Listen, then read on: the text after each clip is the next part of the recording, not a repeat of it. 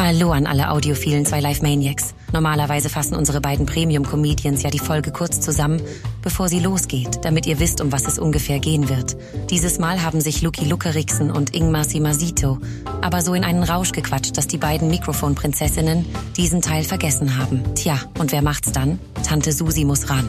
Also, heute geht's um den Unterschied zwischen Film und Serie, einen Versager namens Christopher Nolan und was die Schulzeit in der DDR mit der Zeit in einer katholischen Schule gemeinsam hat. Viel Spaß, ihr Mäuse. Zwei live mit Luke und Ingmar. Herr Bilo und Herr Bitzlich, willkommen bei Bo 2B Live. Mir bit Ebing stabil bei Win Obind mit mir Lubik Mobikridge. Was? Und das ist äh, Ja? etwas, wo 20 bis 40-jährige Bonner gerade ausrasten. Was, was ist das? Das ist die Bi-Sprache. Das ist, ein äh, Online-Phänomen, bevor es, bevor es online gab. Das war unsere Geheimsprache in Bonn, die Bi-Sprache. Und die funktioniert so, dass nach jedem Vokal man ein Bi reinpackt. Deswegen Habino und Herr Bitzlich, wir willkommen bei Bu 2B Lai Beef. Bei Doppelvokalen, also jetzt, wenn man sagt bei, Ja. dann äh, macht man nicht Bi, also es ist dann nicht bei Bi, sondern bei Bu. Bei Bu 2B Lai Beef. Nicht zu verwechseln mit der Räubersprache, die in den drei Romanen um Kalle Blomqvist von Astrid Lindgren vorkommt. Dabei wird jeder Konsonant verdoppelt und ein O dazwischen gesetzt. So wird Kalle Blomqvist zu Kokalolole Boblolomomquokisos tot. sowas hatten wir im Osten auch. Wir haben einfach nach jedem Vokal gemacht. Ihr hattet Stempelkarten, oder? Das war doch euer Ding. Sommer, wie geht's dir?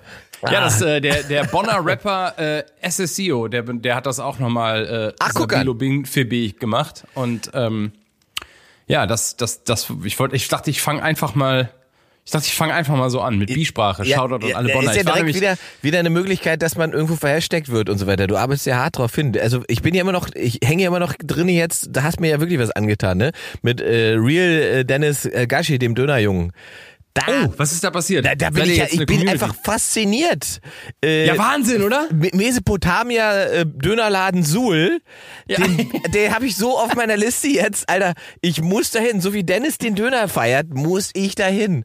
Und das ist ja auch ein fantastischer Junge, muss ich sagen. Ich habe mir das dann alles angeguckt und so und da ist man ja immer gleich geneigt, irgendwie, weiß ich nicht, äh, ironisch oder weiß ich was, da Kommentare zu machen. Und dann habe ich aber von dem einen Beitrag gelesen, in dem er sich ganz, ganz doll bei seinen ganzen Fans bedankt und dass er das erste Mal das Gefühl hat von Zugehörigkeit und eine Gruppe, die mit ihm zusammen äh, etwas feiert und dass es ein ganz, ganz tolles Gefühl für ihn ist. Und dann dachte ich, guck mal, Social Media kann schon auch mal geil sein. Es muss nicht immer alles scheiße sein.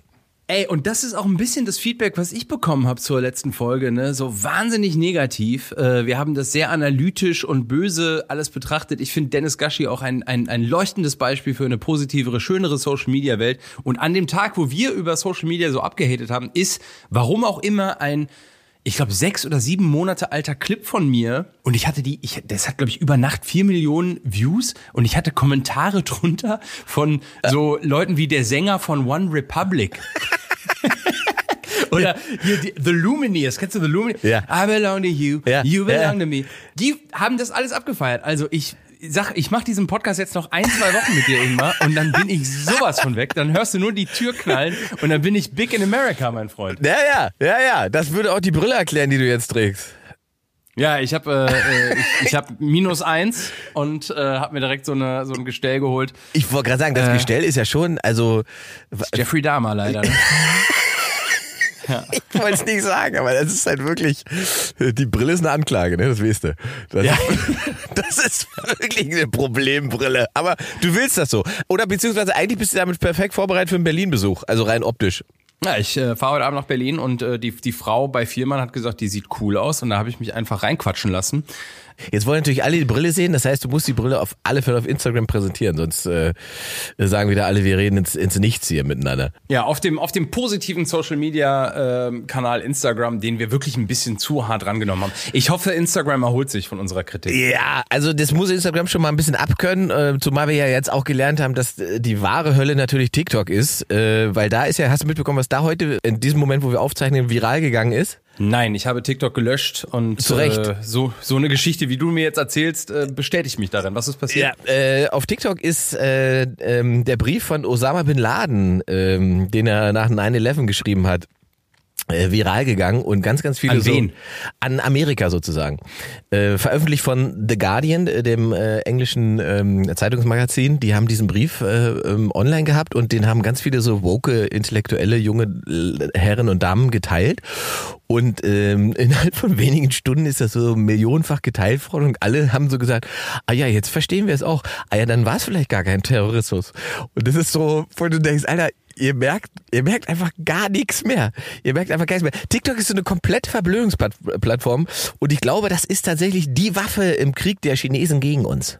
Ja, es ist äh, der Krieg der Informationen. Ne? Also du Ja. kannst jetzt quasi alles, was du glauben möchtest, kannst du online finden. Ja. Und äh, da ist, wie gesagt, äh, The Real Dennis Gashi für mich der Lichtblick. Und ich habe tatsächlich schon mit dem Veranstalter telefoniert, der meine Osttermine macht. Und ich äh, versuche mir jetzt Suhl tatsächlich auf den Tourneeplan zu packen. Und äh, eigentlich Ja. nur, weil ich jetzt endlich auch mal zu, zu Dennis und diesem Dönerladen will. Ja, der, wie heißt der Dönerladen? Schau da an Äh, dieser Stelle. Mesopotamia Suhl. Der Dönerladen Mesopotamia Suhl befindet sich am Marktplatz 7 in 98527 Suhl und hat jeden Tag von 10 Uhr morgens bis 21 Uhr abends geöffnet. Bestellungen kann man in der gleichen Uhrzeit unter www.bestellen-mesopotamia.de aufgeben. Ich lieb's einfach, Alter. Hast du denn auch die Lecker-Lecker-Familie dir angeguckt? Äh, Die habe ich mir auch angeguckt. Ja, ja, die haben jetzt die waren ja die ersten, die ganz euphorisch das, äh, geteilt haben, als wir es erwähnt haben. Ja, äh, und da wurde ich auch direkt ein zum Essen eingeladen, überraschend. Ach, echt? Ob ich nicht mehr Lust Der habe. Ingmar? ja, genau. Ob ich nicht mehr Lust habe, lecker, lecker mit denen was zu essen. Das ist schon geil. Es ist schon auch ein Oh, das machen bisschen geil. Also das ist auch wirklich, ne, äh, man kann so viel über Social Media haten und ja, vor allem wenn man da die ein oder andere schlechte Erfahrung gemacht hat und äh, vielleicht sie, sich da selber die Finger mal verbrannt hat, ähm, aber dann vergisst man auch, dass dass das wahnsinnig tolle Dinge auch ermöglicht, ne? also dass Menschen sich da verbinden, dass man Ja. sich da ausleben kann, dass man da äh, ja, also für so einen Dennis Gashi ist das natürlich eine Sensation und Das ist doch geil, hey, genau. Power Power to the people. Ja, eben, wollte ich sagen, das darf man halt immer nicht vergessen. Man muss halt the good and the bad sehen. Und am Ende geht es natürlich darum, ähm, das irgendwie alles richtig einzulabeln und in die, in die richtigen, richtigen Bahnen zu lenken und so weiter. Aber ich bleibe dabei, TikTok ist der Teufel. Ja, äh, TikTok ist, äh, naja, aber wahrscheinlich sehen wir das in zwei Jahren auch anders, wenn wir da wenn, wir, wenn wir auf TikTok zwanghaft versuchen. Ja. Sind. Genau, wenn wir erstmal beide Mandarin gelernt haben, damit wir die Bestellung aufnehmen können im, im Restaurant, dann äh, sehr schön. Äh, dann äh, starten wir direkt in die erste Frage. Soll ich oder bist du? Ich fange an. Auch heraus. Meine Frage an dich ist, was guckst du, Ingmar? Ähm, Ja. Mir wurde nämlich gesagt, wir ein bisschen, bisschen zu passiv-aggressiv die letzte Folge, deswegen lass uns mal. Wirklich? Ja, also Von dir oder von jetzt. mir? Von ich, ja, ist, mein Bruder hat gesagt, ihr redet so über Dinge, die ihr nicht mögt. Redet doch mal über Dinge, die ihr mögt. Und deswegen frage ich dich, was guckst du? Was guckst du im guten alten Fernsehen? Äh, Serien, Filme, TV. Und äh, die Frage Das ist- lehnt sich natürlich an an die Hitsendung, was guckst du mit dem äh, großartigen Comedian Kaya Jana aus den 90er Jahren. War das 90er? Äh, Tatsächlich, das ist 90er gewesen, ne? Oder ist Boah, es 2000er? Ja, ist- wahrscheinlich in dem Übergang. Irgendwo da. Das ist tatsächlich nicht so ganz einfach, weil, ähm, also ich kann dir sagen, die letzte Serie, die ich komplett geguckt habe, war tatsächlich Game of Thrones. Das ist ja, Ja, habe ich nie gesehen. Habe ich eine Folge gesehen, fand ich so bumslangweilig. Wirklich? Ja, Mit, schrecklich. Mit, mit Analverkehr kriegt man die also nicht. Ja, jetzt wo ich die Brille habe, vielleicht doch. ähm, Drachen und Analverkehr. Ist besser ey, geht's ich habe eigentlich die erste Folge gesehen und wenn, also äh, kleinwüchsiger König und Leute, die in irgendwelchen äh, Vorsicht. Königreichen unterwegs sind, wo du sagst so, Entschuldigung, wo ist die Tangente zu meinem Leben? Nichts von dem, was hier äh, mir gezeigt wird, hat auch nur im entferntesten irgendwas mit meinem Leben zu tun. Was wollt ihr hier von Ja, mir? gut. Und dann bin ich, bin ich ausgestiegen. Ja, um und dann hat jemand gesagt, du musst aber die ersten zwei Staffeln, da musst du dich durchkämpfen und dann wird's geil. Und ich sage, aber das ist kein guter Verkaufspitch. Ich sag mal so, das ist natürlich genau der Unterschied. Mich hat's natürlich sehr an meine Altmark-Heimat erinnert, weil im Prinzip sieht's da genauso aus, bis auf die Drachen.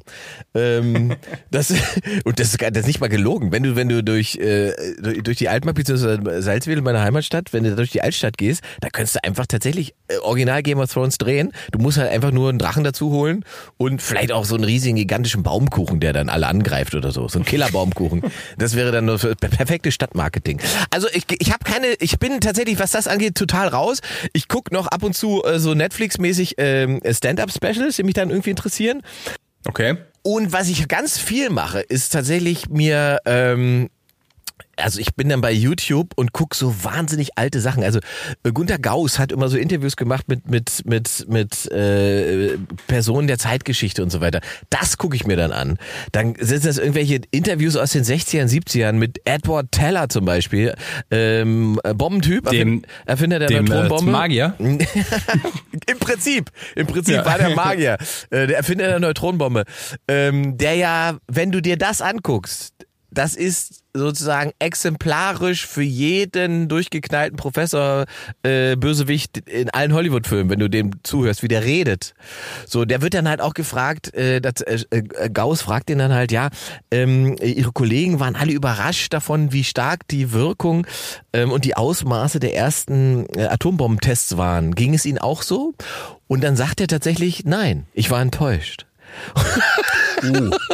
Oh, das, da das, ich viel, da ist viel Evil drin, ne? Ja, und da habe ich kurz einen Stopp gemacht und musste durchatmen vor Lachen. Ähm, aber wenn man Aber den, das guckst du dann auf deinem Smart TV? ja, den gucke ich entweder, also entweder selber auf dem Handy tatsächlich, das liegt dann Mhm. sozusagen ähm, äh, neben meinem Kopf und dann gucke ich mir auf dem Handy das an. Oder aber ich äh, sitze im Wohnzimmer und, und äh, ziehe mir das dann in groß äh, auf, auf der Glotze rein. So. Ähm, ansonsten habe ich höchstens noch Filme, ne? Filme gucke ich dann tatsächlich noch sowas. Also ähm, ich bin dann großer, das habe ich übrigens, als wir über lustige Filme gesprochen haben, habe ich mir hinterher Ja. Kritik anhören müssen von meinem äh, besten Kumpel Tobi. Grüße. Grüße an Tobi, Düsseldorf. Äh, äh, mittlerweile Berlin. Ui, Äh, ja. ist er zu dir gezogen? Ja, natürlich. Also nicht direkt zu mir, aber wir sind jetzt wieder Nachbarn. Wir können wieder regelmäßig spazieren gehen. So. Ah, schön. Ja, äh, und der hat gesagt, sag mal, äh, wie kann es sein, dass du den lustigsten Film der letzten Jahre, den wir geguckt haben, vergessen hast? Und der gesagt, hä, welchen meinst du? Und natürlich Deadpool ist tatsächlich ein Oh. sehr, sehr lustiger Film gewesen, muss man sagen. Ja, äh, ich kenne viele, die den feiern und das ist äh, für mich einer dieser Filme, wo man da sitzt und gerne mitlacht. Das ist ein Film, ähm, der bei mir abgestempelt ist und ich würde ihn gerne geiler finden, als ich ihn finde. Ich finde so Superhelden, die Sprüche drücken in so brenzlichen Situationen, gehen mir tierisch auf den Sack. Weil Weißt du, dich so an- überall weil es dich, äh, weil es dich an dich erinnert. Luke? Ja. Fühlst du dich ertappt? Ja, oder? Das ist, es ist so amerikanische. Ja. ich könnte hier hinten ein bisschen Hilfe gebrauchen. Das stimmt allerdings. Ähm, und der zweite Film, der in die Kategorie fällt, den, den ich auch sehr, sehr lustig fand, das war äh, der zweite, Fall, äh, äh, zweite Teil von der äh, Suicide Squad. Hast du den gesehen? Nee. Der ist ja, also der ist natürlich auf einer Ebene lustig, wo ich immer denke, wie man das durchkriegt für so Popcorn-Kino, weil der am Anfang halt so eine komplette Metaebene hat. Also da werden über eine Viertelstunde oder 20 Minuten sogar äh, Figuren eingeführt, Helden, ne, von denen du denkst, die begleiten dich jetzt durch den Film. Und das spoiler ich jetzt einfach mal knallhart, die sterben halt einfach direkt nach 20 Minuten alle, sind einfach alle Ja, weg. Ja, super. Ja, sowas finde ich geil. Und das Ja. ist tatsächlich ziemlich geil. Also und dann hat er noch ein paar andere geile Momente, aber äh, damit haben die mich schon richtig hart bekommen. Also ähm, diese Filme schaue ich doch gerne. Ähm, Bist dann, du auch dann im Marvel unterwegs? Marvel-Universum? ja, Also, ich, wobei ich jetzt nicht so ein harter Fanboy bin. Also ich, ich kann schon auch was. Ne, Batman ist nicht Marvel, dann bin ich raus, ne? Da bin ich, genau. Aber bei bei Batman zum Beispiel bin ich auch immer noch großer Fan. Ähm, allerdings die ähm, Christian Bale Batmans. Das, das, Von Christopher Nolan. Ja, Dark Knight, das- Dark Knight Rises. ja, die, die habe ich echt. Batman Begins. Die funktionieren für mich halt immer noch. Die, also die ziehe ich mir tatsächlich immer noch wahnsinnig gerne rein. Ich habe das Gefühl, die handeln eigentlich nur an der Oberfläche von Batman und darunter liegen tiefe moralische Ja, ja. Fragen und Gut und Böse und äh, ja, ja, das funktioniert. Das, funktioniert gut. Das ja. funktioniert gut. Das ist auch die Basis für alles, was danach noch in dieser aus dieser Ecke gekommen ist. Wenn du den den Joker anguckst, der danach gedreht wurde ähm, und Ja. so, das basiert ja im Prinzip da drauf, äh, wie wie wie wie Nolan die Batman-Filme inszeniert hat. Ja, ich, äh, ich, ich, als ich meine neue Kinoanlage hier, ich bin umgezogen und habe mir dann so ein Surround-System gekauft und das dann installiert und äh, hatte dann einen Kumpel da und dann wollten wir das mal so wie so ein, zu einer Probefahrt nehmen und dann haben wir an diese erste Szene von Batman Dark Knight gedacht, wo der Joker diese Yes. Bank ausraubt. Yes. Und dann sagt, das ist doch eigentlich ganz geil. Gucken wir mal nur die erste, nur diese Szene. Und ja, zweieinhalb Stunden Ja. später lief dann der Abspann Ja, und wir ja. saßen mit offenem Mund nochmal da, weil ich den eigentlich nur 2008 im Kino gesehen habe damals und jetzt nochmal 15 Jahre später sensationell. Ja, ja, ist Also, einfach, einfach, einfach ein fantastischer Film, muss man einfach sagen. So, das Ja. ist halt auch einfach auch, sag mal, selbst wenn du da die Special Effects und so rausnimmst, ist es einfach eine gut erzählte Geschichte und, ein gutes Drehbuch und natürlich sensationelle Schauspieler einfach. Also das, das ist es einfach wahrscheinlich. Hast du denn, ähm, ja, Filme? Was war der letzte Film im Kino? Der letzte Film im Kino, äh, oh Gott, das ist schwierig. Letzte Film im Kino, ich pim, pim, pim, habe ich schon wieder verdrängt und vergessen. Ich weiß, dass ich im Zookino war, äh, hier in Berlin, wo ja ein Wasserfall auf der Bühne stattfindet, äh, bevor der Film kommt. Aber meinst du, ich könnte, ich glaube, es ist, ähm, wie hieß denn hier der, ich will immer Catwoman sagen, aber es ist ja äh, Black Panther. Teil 2. Oh, das ist aber schon länger her, ne? Teil 2, ja, ja, das ist schon eine Weile her. Hast du Oppenheimer quasi nicht gesehen? Du hast dir das äh, Nee, ich hab- Keller-Interview ich, angeschaut? Genau, ich, das ist tatsächlich. Ich bin äh, so bin ich am Ende. Ich, Oppenheimer habe ich nicht gesehen, äh, aber thematisch hat es mich irgendwie interessiert und dann bin ich äh, bei dem beim Edward Teller gelandet und fand es wahrscheinlich ist es ist es äh, gruseliger als Oppenheimer der Film. Was schreckt dich ab bei Oppenheimer? Ist es dann die Laufzeit? Also, dass man sagt, okay, Ja. man ist jetzt drei Stunden Ja. da gefesselt in einer in einem, in einem Kokswahn von Christopher Nolan? Ja, also ich bin ja, wie gesagt, Nolan finde ich super und so weiter, aber als ich gesehen habe, dass das Ding, wie gesagt, äh, das sind ja mehr als drei Stunden, ne? Der läuft über drei Stunden, glaube ich. Ja, klar, ja, auf jeden Fall über. Ähm, da habe ich gesagt, nee, das ist so, boah, keine Ahnung. Also selbst wenn man selbst mit dem großen Cola-Becher nicht weiß, ob man durchhält, ähm, weißt du, ich meine so generell sind So Portionen und und Getränkegrößen im Kino sind ja mittlerweile so absurd. Das ist ja, als würdest du jedes Mal Herr der Ringe Nacht machen. So, also drei Tonnen Popcorn und Ja. äh, also Wahnsinn. Nee, das habe ich deswegen habe ich den habe ich deswegen ausgelassen. Ja, ja, genau. Das, äh, und tatsächlich war ich ewig nicht im Kino. Also ich war im richtig im Kino war ich tatsächlich ewig nicht. Ja, ich finde äh, Nolan geil in diesen Dark Knight äh, Sachen. Und dann, als er angefangen hat, so äh, mit Inception, also Interstellar finde ich natürlich noch super. Ich wollte gerade äh, sagen, ja, Interstellar gibt's noch? Ja, äh, aber dann als Inception anfing und äh, auch Tenet und so dieses ich habe das Gefühl, Nolan macht mittlerweile Filme, damit dumme Menschen sich intelligent fühlen. Inceptions ist der mit äh, DiCaprio, Mit Traum- wo der sich Träumen. in seinen Träumen verliert. Ja, ja, den habe ich noch gesehen, den habe ich auch, glaube ich, nicht mehr richtig ge geblickt. Ah, ist eine Scheiße, Alter. Das, das macht dann auch nur so Sinn, so Halbsinn. Und dann, ich, ich habe zu der Zeit auch studiert und dann waren da so, so Leute, die dann so, ja, nee, das funktioniert ja. Man kann Träume teilen mit anderen, man kann eine gemeinsame Traumerfahrung haben, weil die sich ja dann alle an so Schläuche an Ja, und genau. dann träumen die das Gleiche. Das ist einfach absoluter Spaß, funktioniert nicht. Ja. Und dann wird das aber so erklärt. Der Nolan-Trick in Filmen ist dann immer so, dass zwei Figuren nebeneinander herlaufen und sich gegenseitig erklären, was sich Nolan ausgedacht hat. Also in dem Fall ist es dann äh, Alan. Page, äh, jetzt Elliot Page, die neben ähm, oder der neben Leonardo DiCaprio läuft. Dann so, also wir brauchen einen Traumarchitekt. Ja, genau. Also der Traumarchitekt baut die Welt und die ist dann so modelliert, dass ah und funktioniert das dann auch, wenn wir zu ja, das funktioniert auch, wenn wir zusammenträumen. Das, es ist was ein Schwachsinn. Das ist äh, Ah, das ist so Ego-Gewichse und so, so man ergötzt, die- man sieht so zu, wie Christopher Nolan sich an seinen eigenen Ideen ergötzt und das ist einfach wahnsinnig unfunky. Also ich bin tatsächlich Inception war der letzte, da war ich raus danach, genau. Danach habe ich die mir nicht mehr angeguckt. So. Ähm, ja. Ja, dann kam Tenet. genau, habe ich noch gelesen, hat mich schon gar nicht interessiert. Ja, und dann Oppenheimer. Das Ja. war Und der war quasi- mir zu lang, obwohl der ja auch gute Kritiken bekommen hat. Ja, ich, ich, ich da, nee, hatte ich ja keinen Bock. Ich habe dann Barbie geguckt im Sommer. Das war mein. Und lustigerweise ist es halt bei Kinofilmen, ne, da ist es dann mit der Länge doch so, weil wenn man jetzt irgendwie Podcast, wo ich gerade so über nachdenke, wenn man so einen langen Podcast äh, sieht, eine Laufzeit, da denkt man ja auch nicht, ah, nee, ist mir zu lang, sondern fängst du einfach an und sagst, ich kann ja 20 Minuten Stopp machen, höre ich ja morgen weiter. Das funktioniert ja im. Kino nicht. ja, auch die. Äh, man beginnt keinen Film mit einer Überlänge und sagt, komm, dann gucke ich lieber eine Folge von irgendetwas. Ja. Die geht nur 40 Minuten, guckt aber dann fünf Folgen. Ja. Also das. Äh, ja, also, also Filme versus Serien. Ähm, ich höre so ein bisschen raus, wenn du guckst, dann Filme. Ja. Ja, ja, Ja. Ich bin, dann bin ich bei Filmen. Äh, bei Serien nervt es mich halt, weil ich weiß, dass das Ende so gestaltet sein wird, dass ich die nächste Folge direkt gucken will. Und Ja, ja. Äh, da fühle ich mich sozusagen vorher schon ausgetrickst. Weißt du, was der Unterschied in der Figurentwicklung ist zwischen Filmen und Serien? Nein, Luke, das weiß ich nicht. Ich werde es dir jetzt sagen. Ich werde die dieser Brille vom Gesicht nehmen. Den Bügel Oh, in den Mundwinkel Ja, und es ja. dir jetzt sagen, mein Den Lieber. Bügel in den Mundwinkel, jetzt kommt Professor Luke Mockridge, Filmwissenschaftsstudent. Und wenn man's, äh, ja, ich habe tatsächlich in Kanada äh, studiert und weil ich irgendwie ein fauler Kiffer war, habe ich dann eine International Film Studies Class ja. besucht. Ja. Und da haben wir viel, über Filme gesprochen. Der Unterschied zwischen Figuren in Filmen und in Serien ist, Serienfiguren sind so gebaut, dass sie immer gleich sind. Das sind so Säulen, die immer mit unterschiedlichen Situationen konfrontiert werden und es entwickelt sich fast schon so eine Art Vorfreude darauf, wie eine Figur auf eine bestimmte Situation reagiert. Stimmt. Also so ein ja. plakatives Beispiel ist dann so der, der Dumme in Friends, Joey, da wird irgendwas Schlaues gesagt und man schaut in seine großen Augen und man weiß als Zuschauer genau, wo man ist und was da passiert. Ja, Pastewka ist ein perfektes Beispiel dafür. Auch das, ja, genau.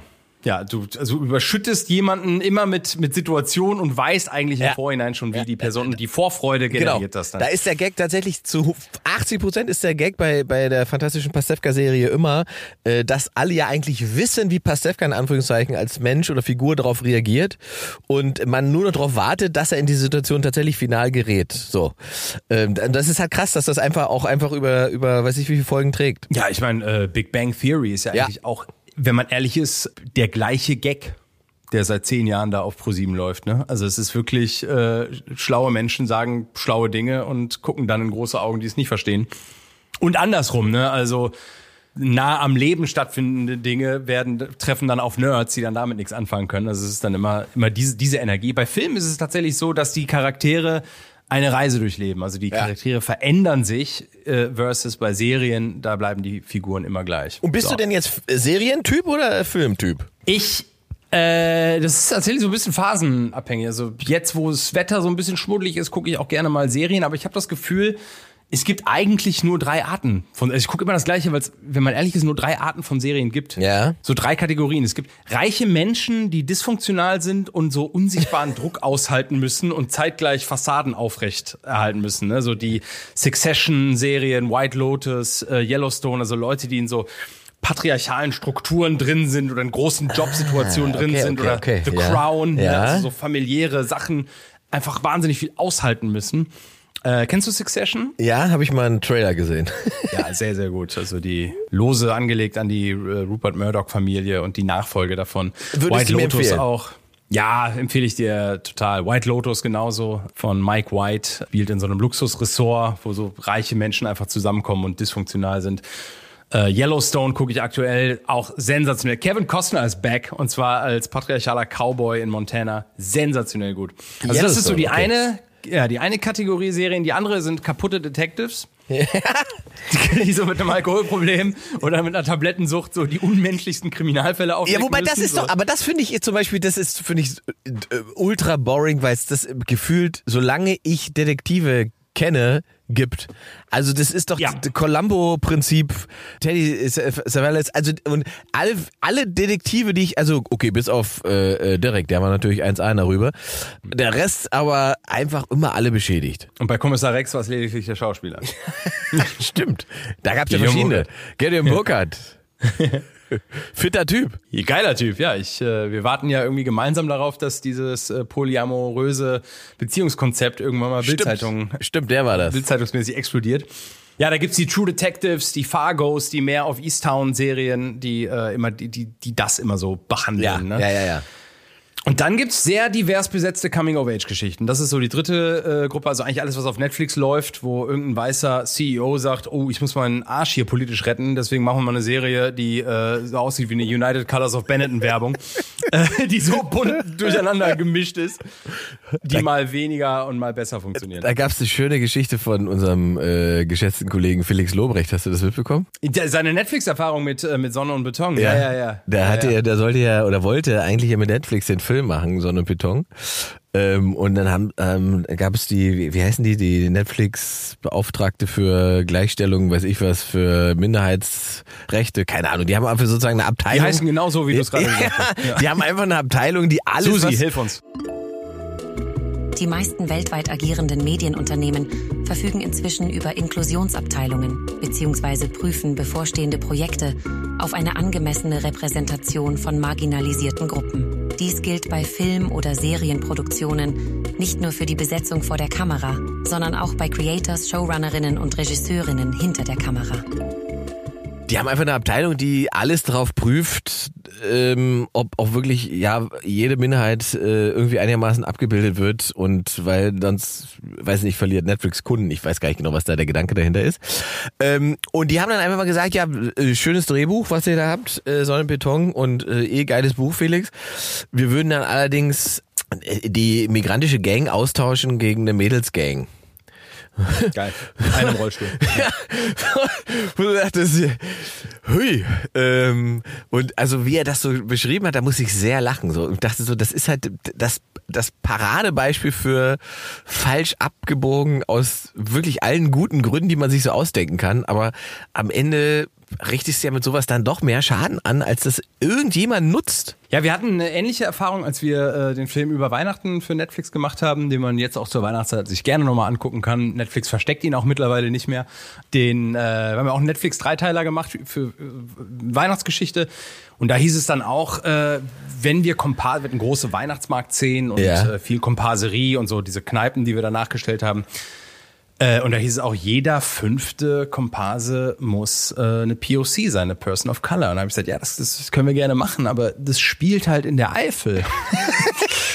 And I know you don't know what the Eifel is uh, in LA, but uh, the Eifel, we don't have this. äh, ja, nee, aber trotzdem. Und hier ist das Geile.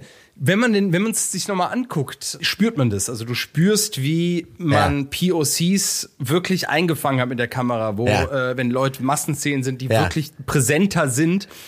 Und das Geile ist, wir haben das dann, ja komm, ist Netflix, ist international und die zahlen die Party, dann sollen sie das wohl machen. Also die Eier, die Felix hatte, hatte ich nicht. Aber das Geile, wir haben dann da gedreht in Monschau. In diesem Fachwerkdorf Ja. in der Eifel und waren dann sechs Wochen. Und wenn du dann da lebst, sieht es tatsächlich dann so aus, dass wirklich, wirklich jeder fünfte Mensch eine POC ist. Ja. Und dann stelle ich mich in Frage und sage, krass, habe ich vielleicht einfach ein, ein, ein, ja, ein zurückgebliebenes, kindlicheres 90er-Jahre-Bild der Welt und die Welt sieht tatsächlich Netflixiger aus, als ich es eigentlich Also du äh, meinst, die glaube. Diver- Diversität, die Netflix einfordert äh, als Abdruck, äh, ist tatsächlich in der Realität vorhanden. Wahrscheinlich ist das ist, auch in, so. ist der Realität näher Ja. als mein Bild der Realität, was vielleicht noch aus der Kindheit ist. Also ich bin die große Frage, ob Fiktion ähm, Realitäten abbilden muss, damit sie ähm, konsumiert werden kann. Das ist ja eigentlich, was dahinter liegt. Also muss Raumschiff Enterprise divers sein, ähm, damit, damit man sich das angucken kann? Oder war Raumschiff Enterprise divers, um eine Vision zu, zu, zu transportieren, die schon Teil der Geschichte ist? Weißt du? Ja, das ist äh, ja bei so Science Fiction und äh, solchen Genres ist das natürlich nochmal anders verlagert, als Ja, wenn man jetzt ein Dorf genau. in der Eifel nachstellt. Richtig. Äh, also es gibt so Diversität ist für mich so ein Thema wie eigentlich jedes Thema in, im Film und im Fernsehgeschäft ist es, wenn es gut gemacht ist, ist es gut und wenn es schlecht gemacht ist, ist siehst du einfach nur Entscheidungen. Also ein schlechter Schnitt in einem Film Ja. Du siehst dann die Entscheidungen des, also ein guter Schnitt ist, wenn du ihn nicht merkst. Und eine gute diverse Besetzung ist, wenn du sie nicht merkst, wenn sie die Story voranbringt, wenn sie sinnig Ja. ist, wenn, wenn sie, und nicht, wenn du da drauf guckst und zusiehst, wie ein reicher, weißer äh, CEO eine politische Entscheidung getroffen hat, um seinen eigenen Arsch eigentlich nur zu retten. Ja, ja, genau. Ich glaube, das ist tatsächlich so. Also man, und ich glaube auch, dass das Publikum da relativ sensibel ist. Ich glaube, die haben da, die Leute haben da schon ein Gespür für, ob ihnen da jetzt äh, eine Botschaft mitverkauft werden soll oder ob das tatsächlich Teil der Geschichte ist. Da gibt's eine schöne Rede von, boah, jetzt äh, vermimtes Gebiet, der Regisseur von Jojo Rabbit, der ist, glaube ich, selber ein äh, äh, French Polynesian, also Neuseeland, Ozeanien. Das kann heißt Susi erklären. Taikai Waititi? Genau. Taika Waititi, bürgerlicher Name Taika David Cohen, ist ein neuseeländischer Filmregisseur, Drehbuchautor, Schauspieler, Maler und Comedian. Für den Kurzfilm Two Cars, One Night wurde er 2005 für einen Oscar nominiert. Für seinen Spielfilm Jojo Rabbit erhielt er 2020 den Oscar für das beste adaptierte Drehbuch. Ja, genau der. Äh, der hat eine Rede gehalten bei der Hollywood Press und ähm, der kommt selber aus Ozeanien und der sagt, boah, hört auf, so bunt gemischte Realitäten darzustellen, die einfach nicht, der war, niemand ist so groß geworden. Also es gibt ein schlechtes Beispiel für Diversität, ist zum Beispiel die Serie ähm, How I Met Your Father, der Nachfolger von How I Met Your Mother. Ja. Also da haben sie mit Hilary Duff und Disney Plus und das ist eine Friends Group in New York und das ist wirklich ein Inder, ein Schwarzer, ein Asiate, eine Weiße, äh, ein Schwuler, ein, also wo du sagst, das ist Findet das, so nicht das, statt. Du, du, ja, oder du schaust einfach einer, einer Produktionsentscheidung zu. Ja. Und alle, und das, da kann natürlich überhaupt nichts äh, draus werden, weil weil es einfach nicht die Realität abspiegelt. Und es gibt eine, eine schöne äh, South Park, haben wir ja letztens hier schon mal ähm, gut besprochen, die Jungs von South Park. Die Ja. haben äh, ein Special dazu, die, die, die Diversity Special. Oh, das kenn was ich gar sich nicht. auf Paramount Plus, Plus angucken kann. Sensationell Okay, gut. Äh, okay, das- Neues äh, fr- From the Pandaverse, glaube ich. Da werden alle South Park-Figuren ausgetauscht durch äh, lesbische äh, POC-Frauen. Und äh, Eric Cartman ist eine adipöse schwarze Frau und der versucht halt dieses, das zu verhindern. Sehr, sehr lustig, sehr, sehr clever. Also die Jungs von South Park mal wieder mit einem Satire-Hit. Ah, sehr gut. Das, das notiere ich mir. Das habe ich tatsächlich noch nicht gesehen. Das gucke ich mir noch an. Sehr gut.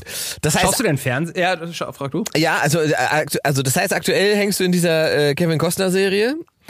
Und Ja. Kino war das letzte? Äh, Habe ich einen Film gesehen mit Freddy Lau und Nora Tschirner im Kino. One for the Road, wo Freddy Lau einen jungen Mann mit Alkoholproblemen spielt. ist ein Markus Goller-Film, äh, deutscher Regisseur und Drehbuchautor, der äh, ganz tolle Filme macht. Friendship, 25 km/h mit Klaas Eidinger und Bjarne Mädel. Der war gut, ja, Äh, den habe ich auch gesehen. ja, das ist äh, der Typ. Simple hat er gemacht. Also der ist so für mich der Filmemacher, der die optimale Melange aus Indie und Pop trifft, was Filmgenres äh, angeht. Und Freddy Lau ist eh immer sensationell gut. Nora Ich Tschirner sagen, ja, der auch ist immer toll. Typ. Den guckt man, den guckt man generell gerne zu. Ach, der ist einfach, der hat eine Natürlichkeit vor der Kamera, der ist so sehr einfach immer diese Rollen. Das ist, ja, ist, äh, atemberaubend, Freddy Lau.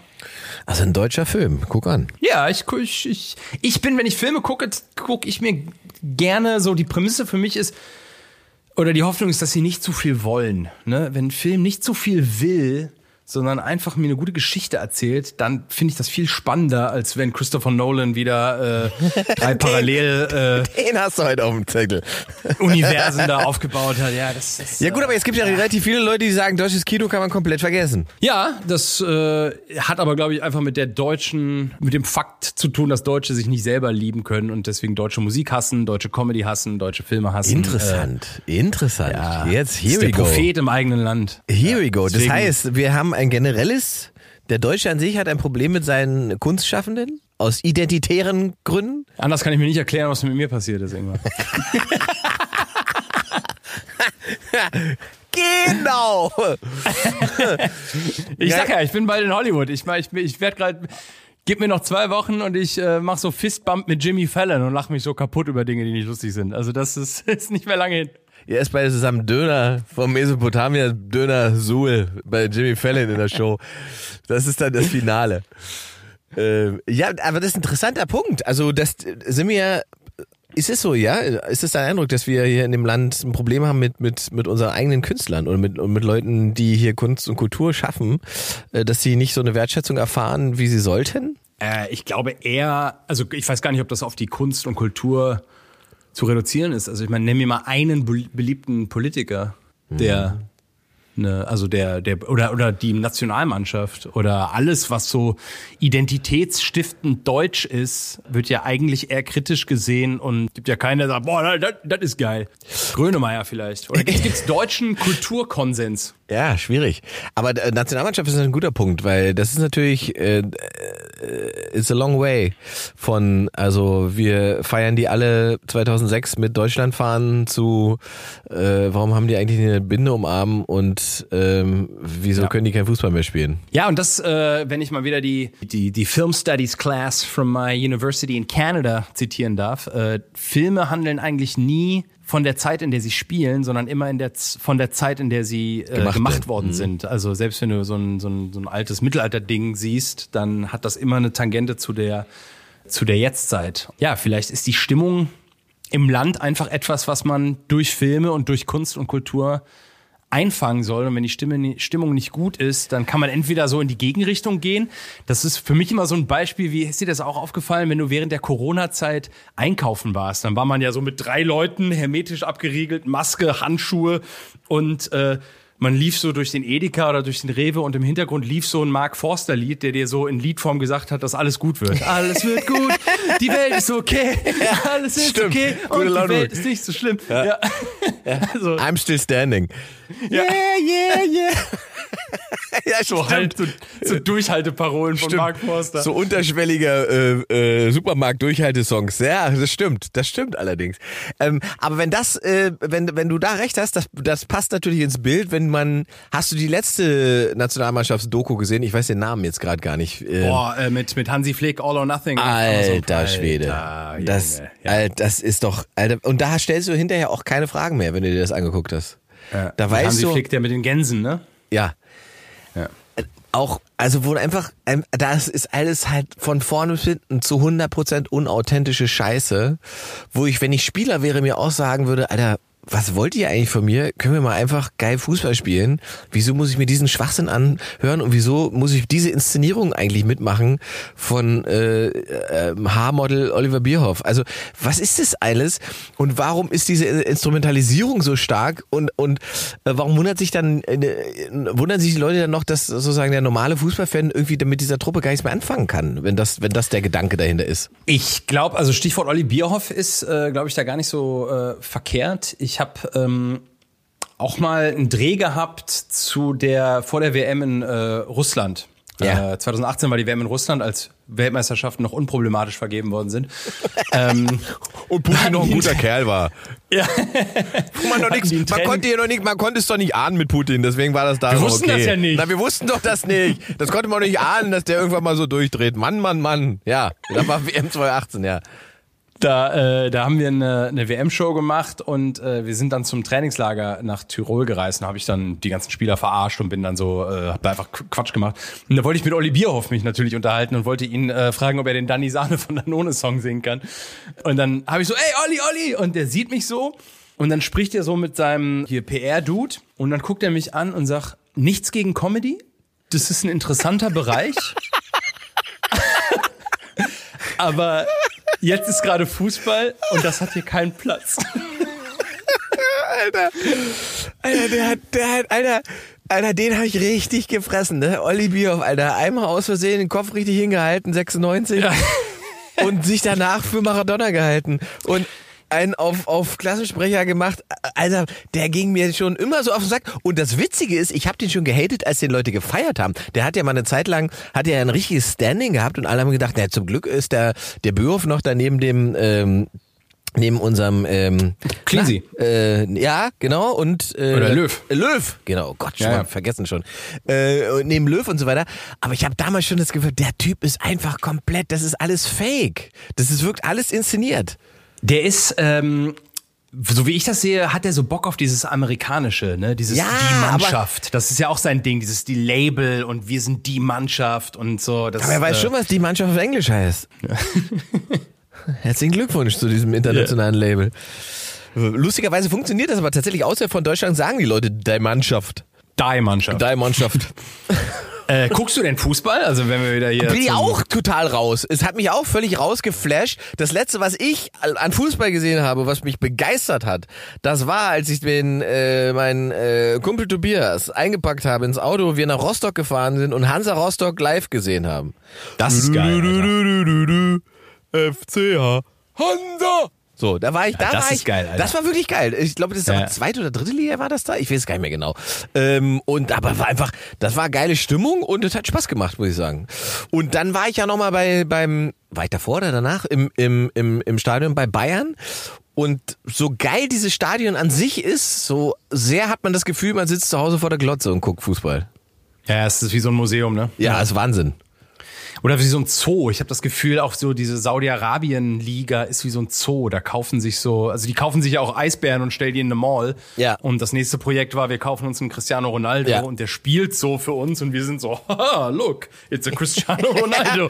Ja. Und die spielen so. Ja. Äh, nächste Herausforderung wird Cristiano Ronaldo gegen einen Eisbären. Ja.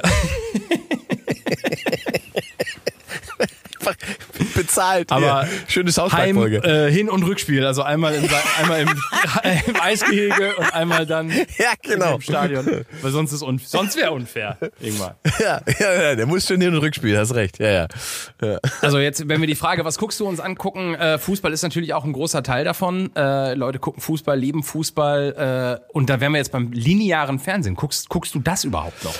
Äh, Das, das, die letzte Stärke von Linear ist ja live. Das wissen die halt Genau, nicht. also das wäre Fußball, ne? Genau. Also der große ja. Ja, ich finde auch live. WM-Finale. Live wäre aber natürlich auch eine, eine Ansage, was, was Unterhaltungsshows angeht oder, oder ähm, auch Talksendungen angeht. Ähm, ich bin mir nicht ganz sicher, ob denen das so bewusst ist, dass sie eigentlich nur noch diese Waffe haben. Und dann lernst du halt, wenn du auch mit Leuten dann redest, ähm, das hat eben eigentlich nichts damit zu tun, dass, dass, dass die das nicht könnten, sondern dass das sozusagen nicht als Aufgabe in dem Programmschemata ist. Ja? Diese Form steht nicht als Aufgabe drinnen, deswegen wird das so nicht gemacht. Man müsste also dafür einen eigenen Kanal schaffen ähm, und der würde natürlich auch wieder Geld kosten. So. Und da, da beißt sich die Katze dann wieder selbst in den Schwanz, weil ich eben glaube, dass das, ähm, wenn man sagt, was guckst du? Und ich möchte, dass den Menschen aktuell eine Relevanz ähm, klar und deutlich wird, warum man eben ähm, ja, ARD, ZDF, warum man das braucht, dann wäre eben Live-Berichterstattung in, in komplizierten, schwierigen Lagen, das wäre eigentlich genau das, was die liefern müssten. Soll man dann einfach eine GoPro an Paul Ronsheimer dran machen und Ja, Paul Ronsheimer mit der GoPro wäre noch sinnvoll, weil der ist ja auch privat unterwegs. Das ist ja dann Springer und die, von denen würde ich das gar nicht verlangen. So, aber die liefern das am Ende ja doch noch eher als Ja, ja. eben der, der riesige Apparat von der ARD. Weil die haben nicht das Problem, dass sie jemanden mit der GoPro losschicken müssen. Das ist ein Anruf um zum Auslandsstudio in, weiß ich nicht, um zu sagen, äh, da sitzen eh drei Korrespondenten, äh, geht doch mal los, kümmert euch, wir brauchen eine Live-Schalte. So, ich habe das ja selber selber ähm, einmal erlebt, wie das funktioniert. Das war nach den Terroranschlägen in äh, Bataclan in, in Paris. Da haben- 2016 war das, Äh, ja? Das war 2015, ne? 2014, 2015, irgendwie so lange ist das schon wieder her. Ähm, da hat danach der äh, Radio Fritz, der, wo, für, für die ich gearbeitet habe, die haben eine Live-Talkshow gemacht, zwei Tage später, ähm, mit Hörern und so weiter. Und da sollte ich dabei sein. Und ich war aber zu dem Zeitpunkt in Österreich, in Wien. Und dann sagen die, ist ja gar kein Problem. Ähm, warte mal eine halbe Stunde, ich kümmere mich. So, eine halbe Stunde später habe ich eine Mail bekommen, äh, wo ich hin muss in Wien. Ähm, und dann fährst du halt in Wien in irgend so ein komisches Studio. Da sitzen einfach, da sitzen einfach immer, immer drei Leute, die so ein Studio Ja, ja. Zu, zu jeder Zeit bedienen und versorgen. Da gehst du rein, sitzt in ein Studio, wirst du eins zu eins zugeschaltet, dann ist es so, als wärst du in Berlin dabei. Und das haben die ja around the globe. Deswegen ist die Scheiße ja auch so teuer. So, ähm, und das ist ja eigentlich, das ist ja eigentlich geil, ne? Aber ich frage mich halt tatsächlich, ähm, wie sinnvoll dieses das Ding ist in dieser Größe und diesem Aufwand, wenn man das in solchen Momenten, wo es eigentlich darauf ankommt, nicht richtig anwendet. Zumindest mein Gefühl. Ja, weil wahrscheinlich dann zu viele bürokratische Prozesse dann laufen und der nicht und die GoPro läuft aber dann über die Kostenstelle Ja, und ja. ich erreiche dann den. Also das ist dann so zu Tode bürokratisiert. Ja. Das ist dann so stoisch und so unflexibel. Und die Medien, also wenn die, die Welt ist wahnsinnig spontan und Ja, die öffentlich-rechtlichen halt nicht. Richtig. Und in der Abbildung von dieser Spontanität äh, hakt es dann quasi an, die, an, an diesem stoischen Konstrukt. Ja, bei Ukraine war das dasselbe. Als dieser Krieg losging und äh, ich weiß jetzt gar nicht, wie diese Top-Reporterin heißt, ähm, die ist aber auch vom WDR, die, die wollte da unbedingt hin. Und die konnte dann aber nicht dahin, weil in der Woche war der WDR nicht zuständig für Auslandskorrespondenten, sondern der Bayerische Rundfunk. Und der Bayerische Rundfunk wollte natürlich jemand vom Bayerischen Rundfunk dahin schicken. Ja, ja, genau. So, das Ja, sind halt so die Geschichten, die dahinter liegen, wo du dich einfach mit der, mit der nassen Hand vom Kopf schlägst, weil das natürlich ein normaler Mensch überhaupt nicht versteht. Weil der nicht, also dieses Konzept und diese Struktur ist halt so oldschoolig auch und, und auch so viel, wie, wie man so schön sagt, top-down. Also es funktioniert halt kasernenhaft. Also alles, was von oben kommt, wird ja auch nicht hinterfragt. Das wird dann einfach umgesetzt, weil es kommt von oben. Alles, was auf mittlerer Ebene äh, vorgeschlagen wird, wird diskutiert. Und alles, was eine Ebene von unten nach oben gehen soll, wird ignoriert. So, und da geht es halt nicht darum, wer den richtigen und guten Gedanken hat, sondern diese Struktur überwiegt alles. Und das Ergebnis ist dann am Ende, dass deswegen sind dann halt auch so Sachen möglich wie diese Sendung Die letzte In- Instanz, ja, wo Leute dabei waren, die ich ja durchaus zu schätzen weiß, aber wo man einfach sieht, niemand hat das Konzept je hinterfragt und auch das Thema, was da stattfindet, ob das das Richtige ist in diesem Konzept ist, weil das von, dem, von der Intendanz selber sozusagen angefordert war und in Produktionsauftrag gegeben war und damit war klar, wir machen das. Dann wird keine Also Frage sprichst die mehr Sendung gestellt. an, wo äh, Mickey Beisenherz, Janine Kunze, Genau. Stefan Alaschka über POCs oder Diversität oder worum Im ging's? Prinzip vier weiße Dudes und eine Blondine haben über Rassismus geredet. Ah ja, so, perfekt. wo man einfach sagt, ja, hätte man vorher drauf kommen können, dass das, das nicht der finale Gedanke ist, äh, wie man das angehen sollte. Aber es gibt ja auch gute Unterhaltung bei den Öffentlich-Rechtlichen. Ja, also, sicher. äh, du guckst Lanz, oder? Ich gucke Lanz, ja, ja, gucke ich ganz gerne. Ja, also, also da- Talkshow ich schon gerne, ja. ja ich, also die Talkshows finde ich alle nicht so schlecht. Ich bin auch bei Maischberger gerne dabei, muss ich sagen. Das, das, das ziehe ich mir schon ganz gerne rein, ähm, weil ich schon den Eindruck habe, also die funktionieren halt unterschiedlich. Ähm, ich, ich finde halt, Anne Will ist ein bisschen angestaubt, da könnte mal ein bisschen frischer Wind rein. Ich glaube, die hört ja auch auf, wenn ich mich nicht täusche, ne? Dieses oder nächstes Jahr. Ja, äh, übernimmt doch Carmen Mioska, ne? Ja, genau. Und da hoffe ich, dass sie da nicht nur einfach eine neue Frau hinsetzen, sondern auch generell nochmal konzeptionell ein bisschen rangehen, so, weil das ist manchmal ein bisschen, wo ich denke, okay, so hat man das vor 20 Jahren gemacht, äh, auch wie die Themen dann eingeflogen werden und so weiter. Aber bei Maischberger finde ich zum Beispiel das ganz charmant immer gemacht, dass quasi so eine kommentierende Ecke dabei ist und dass Leute, selbst wenn sie in Diskurs oder in, in, in ein Gespräch geht, ähm, wird sie dann hinterfragt durch die Leute, die da drumherum sitzen. Das finde ich eigentlich einen ganz geilen, äh, eine ganz geile Idee. Guter Kniff, Genau, äh, weil dann ähm, am Ende auch nicht sie als Moderatorin äh, alleine für irgendwas stehen muss. So. Und bei Lanz muss man einfach sagen, ähm, der hat ja eigentlich erst in dem Moment, wo das Studio äh, leer war, ähm, festgestellt, wofür er eigentlich gemacht ist. Ja, finde ich auch. Ich habe das Gefühl, dass gerade so bei Markus Lanz man so, so die Coolness-Polizei der Medien einen immer einreden möchte, dass das ein eitles Arschloch ist, der keine Ahnung hat. Aber wenn ich mir den angucke, sehe ich es nicht. Also ich, ich habe doch kein valides Argument gehört, warum man ihn äh, oder oder auch Richard David Precht äh, so so abgrundtief ablehnen und Scheiße finden muss. Es, es wird so gefordert. bei, irgendwie. Brecht würde, bei Brecht würde mir schon was einfallen, aber bei Lanz muss ich auch sagen, bei Lanz muss ich auch sagen, der ist halt einfach ein, ein, ein starker Journalist. Also der ist einfach Ja. journalistisch stark. So. Und wenn man die Show guckt, muss man auch sagen, ähm, schafft er es ja und die Produktionsfirma ja offensichtlich auch immer, Leute mit hineinzubringen in diese Sendung und in den Diskurs mit hineinzunehmen, der eigentlich, die die dann eigentlich entweder schon mal weggecancelt wurden, ja, äh, online oder wo Leute sagen, mit denen reden wir nicht. Und bei Lanz finden die dann aber trotzdem statt und finden auch Positionen statt, die sozusagen mehrheitlich erstmal nicht abgebildet werden. Und das finde ich schon stark, weil das tatsächlich ja auch die Aufgabe ist von öffentlich-rechtlich. Ähm, und ich finde, das setzt der um wie kein anderer. Das finde ich auch. Ja, ja, also die, das ist wirklich gelebte Demokratie in, in seiner besten Form. Ich äh, habe da auch großen Spaß dran. Weil was die Leute halt auch nicht so richtig verstehen ist, und das, aber ich, ich meine, er sagt es auch nicht, aber man muss es auch nicht sagen, er ist ja dann auch gerne mal sozusagen äh, der Anwalt des Teufels. Ja? Das heißt, wenn, wenn Habeck ihm gegenüber sitzt, dann äh, konfrontiert er den ja auch mal mit Argumenten, die aus der AfD-Ecke kommen und so weiter, um zu gucken, wo das hinführt. Und andersrum macht er das genauso. Also, und dann kommen immer Leute, die denken, was der Lanz da sagt, was das so? Das ist seine Haltung. Ich bin ganz schockiert, wo ich denke, Alter, das ist einfach, der ist halt Journalist. So, und der Ja, will ja, halt stellt einfach, Fragen, ne? stellt Ja. die Fragen, die man eben den Leuten sonst nicht stellt, weil die in ihrer Wohlfühlblase sind und diese, die- diese Fragen bekommen, die sie überall bekommen. Aber er traut sich dann schon auch mal da irgendwo hinzugehen, wo es selbst bei Leuten, die, sagen wir mal, die Sympathiewert auf ihrer Seite haben, schafft er es dann, ähm, ähm, kritisch zu sein. Und das ist, das spricht einfach für ihn, muss man sagen. Also Ingmar Stadelmann guckt Lanz. Ingmar Steinmann guckt Lanz und ich war ja auch mal bei Markus. Es gibt Fotos von mir und ihm und Hubert, dem Hund. Also von daher äh, kann ich auch nicht schlecht über ihn reden. Bei Richard David Brecht. Warst du, was, warst du mal bei Ja, bei ja, ich war Lanz? mal bei Lanz. Ja. Als, noch Publikum- bei Lanz. als da noch Publikum saß, war ich mal bei Lanz. Ähm, Als es noch so Comedy-mäßig war, ne? Nachdem ja, so ein, als, als die äh, Themen so durchgeswitcht wurden. Da saß ich neben Theo Weigel und wer war da noch dabei? Ich weiß es gar nicht. In der Sendung Lanz vom 19.05.2016 waren folgende Gäste anwesend. Dr. Theo Weigel, Politiker, Hans Maar, Journalist, Nina Petri, Schauspielerin, Dr. Alexander Stevens, Rechtsanwalt und eben unser Ingmar. Theo Weigel war auf alle Fälle dabei. Und äh, Theo Weigel hat Ich weiß gar nicht, ich habe Theo Weigel irgendwie als Lesbe beschimpft aus Scherz, aber ich weiß gar nicht mehr warum. Ach doch, weil wir über Alice Weidel gesprochen haben mit Markus Lanz. Das und Theo Weigel hat nicht richtig zugehört und dann hat er gesagt, es geht um ihn. Da habe ich gesagt, nee, sie sind ja keine Lesbe. ja, das, das Ich ist war, halt, mal, ich war mal bei Markus Lanz mit meiner Mutter und äh, ich habe irgendeinen Witz gemacht, ich weiß es nicht mehr ganz genau. Und äh, meine Mutter hat mich dann so von hinten so auf den, auf den Kopf äh, geschlagen. Und dann habe ich gesagt so, hast du mich gerade geschlagen? so in, bei Markus Lanz. Und dann musste, boah, wie heißt der denn nochmal? Moderator Kinderquatsch mit Michael. Michael Schanze. Schanze.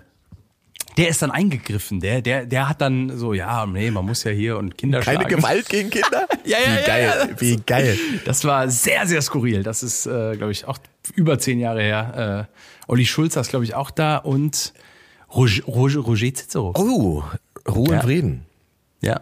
What a, what a time to be alive. Absolut. So, komm, wir hauen jetzt nochmal drei Filme raus. Äh, Filme, die man gucken soll. Es ist November. Es ist ein bisschen schmuddelig und, und grau draußen. Da kann man sich doch mal zu Hause gemütlich machen und einen coolen Film raussuchen und sich anschauen. Hast du welche? Also ich, wie gesagt, ich sage Ihnen die ganze äh, Christopher Nolan Batman Trilogie sofort. Da kann man kann man ein ganzes Wochenende mit verbringen, finde ich. Ja. Ähm, äh, Deadpool finde ich alle beide gut ähm, und Suicide Squad sage ich auch noch Teil 2 aber nur. Der erste ist ein bisschen enttäuschend. Alles Superheldenfilme. Ja, im Prinzip. Ich bin so ein leichtes Popcorn-Kino-Mädchen. Also ich brauche wirklich, ich brauche da nicht noch Drama im Sinne von, oh Gott, oh Gott, oh Gott, jetzt gehen ihr die Haare aus, vielleicht hat sie Krebs.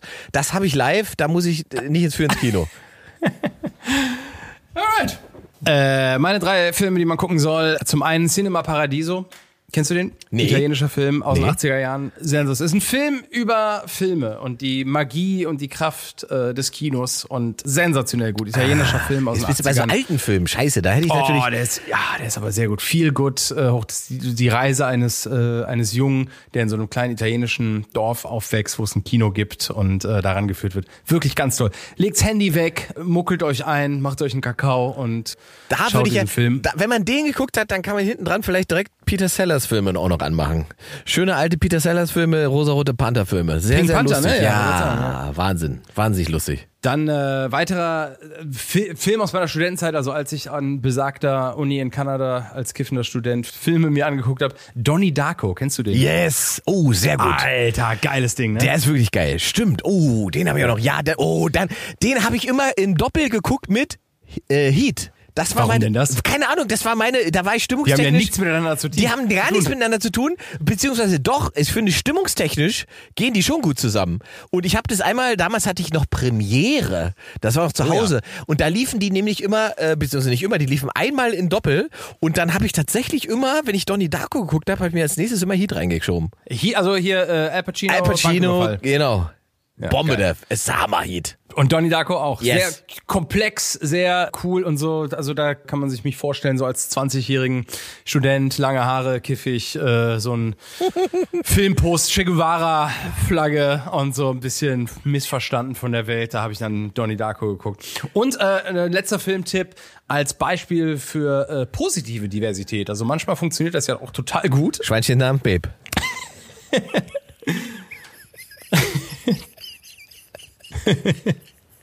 Aber den kann man aber auch nochmal gucken. Den habe ich ja lange nicht mehr gesehen. Ja, im Sinne der Diversität vor allen Dingen.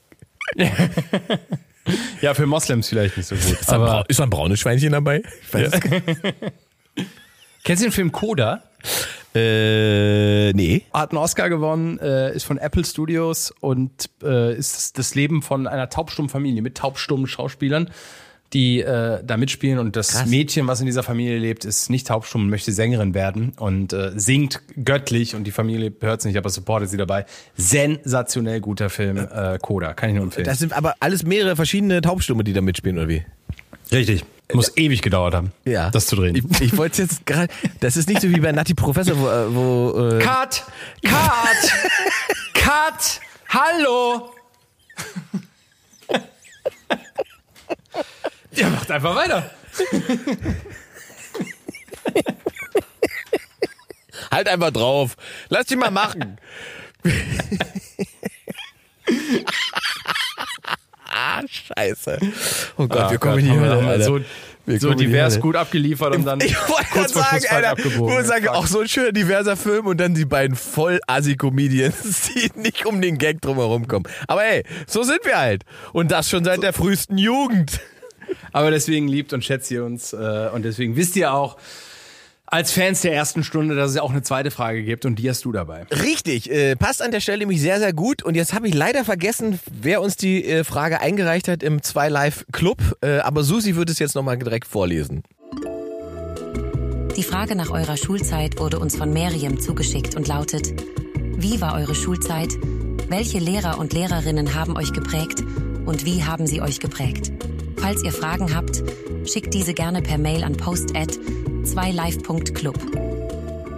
Es geht um unsere Schulzeit, beziehungsweise deine Schulzeit und meine Schulzeit, die sich ja historisch bedingt extrem unterscheiden werden. Das weiß ich jetzt schon. Ja, weil du in einem anderen Land zur Schule gegangen In einem ganz anderen Land. Ganz In einem anderen Land. vor unserer Zeit. Ja, in einem Land vor unserer Zeit. Mit äh, sozialistischen Dinosauriern. Ich, ich schlag nochmal kurz die Brücke. Es gibt eine fantastische NDR-Doku, äh, die man bei YouTube sich angucken kann. Die heißt Lehrer im Vorbereitungsdienst. Da werden drei Lehrer äh, in ihrer Ref Referendariatszeit begleitet. Geht anderthalb Stunden, ist sensationell gut, wenn Ja. man mal entschleunigen möchte und nicht äh, abgedrehte Welt, sondern die Realität abgebildet sehen möchte. Lehrer im Vorbereitungskurs, super NDR-Doku. So, jetzt Schulzeit. Ja, also Schulzeit für mich bedeutet ja geboren in äh, Salzwedel, Sachsen-Anhalt, Ostdeutsch. Zumindest die Grundschule war noch in einem ähm, autoritären System. Ne? Habt ihr sportfrei gesagt? Ja, wir haben für Frieden und Sozialismus gesagt äh, und dann sportfrei. Also ihr habt Sportunterricht für Frieden und Sozialismus gehalten? Ja, im Prinzip. Ja, du musst ganz Also- den Pioniergruß machen, Hand auf den Kopf und dann ging es aber auch ab. Nur, nur vor Sport? Nee, immer. Vor jeder Klasse? Ja, jede, jede äh, Unterrichtsstunde jedem- jedem. Fach? Ja, immer. Ähm, Aber doch nicht sportfrei, wenn man oder war es dann mathefrei oder deutschfrei? nee, es war halt, also sportfrei war sportfrei, beziehungsweise was gab es noch einen anderen Spruch, ich weiß nicht, das kriege ich jetzt gar nicht zusammen. Aber es war immer, ähm, also wenn du in der Schule in eine, in eine Klasse gekommen bist, dann war es Aufstehen, Lehrer vorne und dann Pioniergruß. So, so lief das. Immer. Jeden Tag. Dann gab's Fahnenappell einmal die Woche. Antreten. Wie lang war das? Äh, du bist 1980er Jahrgang, Mhm. das heißt bis zur vierten Klasse. Ah ja, okay. Grund zur Grundschule. Ich, Grundschule war ich Träger des blauen Halstuchs. was, was, was ist das? Ist das so wie die mit dem roten Halsband? Na, nicht ganz. so ein bisschen dran. Das, es gab auch so diese, also ich war Jungpionier sozusagen. Was heißt Das ist sozusagen? sowas wie Pfadfinder, ne? Ja, aber sagen wir mal ein bisschen politischer. Also Jungpionier war ja jeder Grundschüler in der DDR. Es sei denn, er hat sich verweigert, aber dann war es ja auch schon ausgegrenzt. Du wärst erstmal automatisch als Grundschüler Jungpionier geworden und dann gab es die Pioniergebote und Pioniere machen dies und Pioniere sind so. Ähm, blaues Halstuch, äh, weißes Hemd. Ähm, ja, das waren so die Sachen. Und wenn du dann in die größeren Klassen gekommen bist, dann gab es irgendwann ja, warst du dann nicht mehr Jungpionier, sondern warst du Pionier und hast ein, ein rotes Halstuch bekommen. Das waren dann die, das waren dann die Großen. Da warst du auch schon fast, also fast warst du dann schon Mitglied in der SED. Ist das so wie beim Judo, dass Mhm. es dann da verschiedene Gurte gibt? Ja, ja, im Prinzip. Im Prinzip. Und ähm, ich habe halt, das ist halt so lustig, ne? weil als Kind checkt man das natürlich alles gar nicht, sondern findet das erstmal einfach ganz geil, weil alle irgendwie so ein blaues Halstuch haben und man macht so Dinge zusammen, äh, Pioniernachmittage und so weiter und dann lernt man über Ernst Thiemann Sachen und die Schule heißt ja auch Ernst Thiemann und was für ein toller Typ Ernst Thiemann war und so weiter. Und ähm, Wer war Ernst Tillmann? ja, siehst du, historisch aufgeblasener Oststar, muss man sagen. ja, ähm, ist also auf Gesamtdeutsch betrachtet und mit dem, mit dem richtigen Abstand natürlich jetzt nicht so eine große Arbeiterikone, aber ähm, in der DDR wurde der natürlich als antifaschistischer Superheld gefeiert, ähm, weil er, glaube ich, einen Arbeiteraufstand mal geleitet hat. Ähm, und ich glaube auch von den Nazis ermordet worden ist später. Das war ja Teil des Narrativs, dass es im Osten keine Nazis gibt, ne? Die sind ja alle rübergemacht. Ja. Ähm, deswegen hat ja zum Beispiel die DDR auch nie Reparationen an Israel bezahlt. Mit der Begründung, äh, wir sind ein neuer Staat, bei uns gibt's keine Nazis. Wir haben ja, ni- wir haben ja nichts gemacht. War wirklich so. so.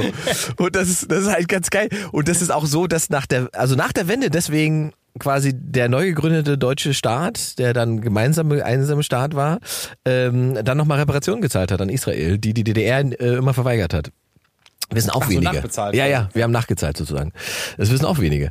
Wir machen jetzt mal ein kleines Gedankenspiel. Wie würde die Welt aussehen, wenn die Mauer nie gefallen wäre? Es ist jetzt das Jahr 2023. Oh, wow. Die Mauer steht noch und du wohnst Immer noch in Salzwedel und ich bin ein Kölner äh, rheinisch, rheinländisches Rich Kid und bin um die Welt äh, gereist. Wir haben eine Brieffreundschaft und äh, ich habe auch so eine ich habe auch so eine Patenschaft für dich. Ja, ja, ja.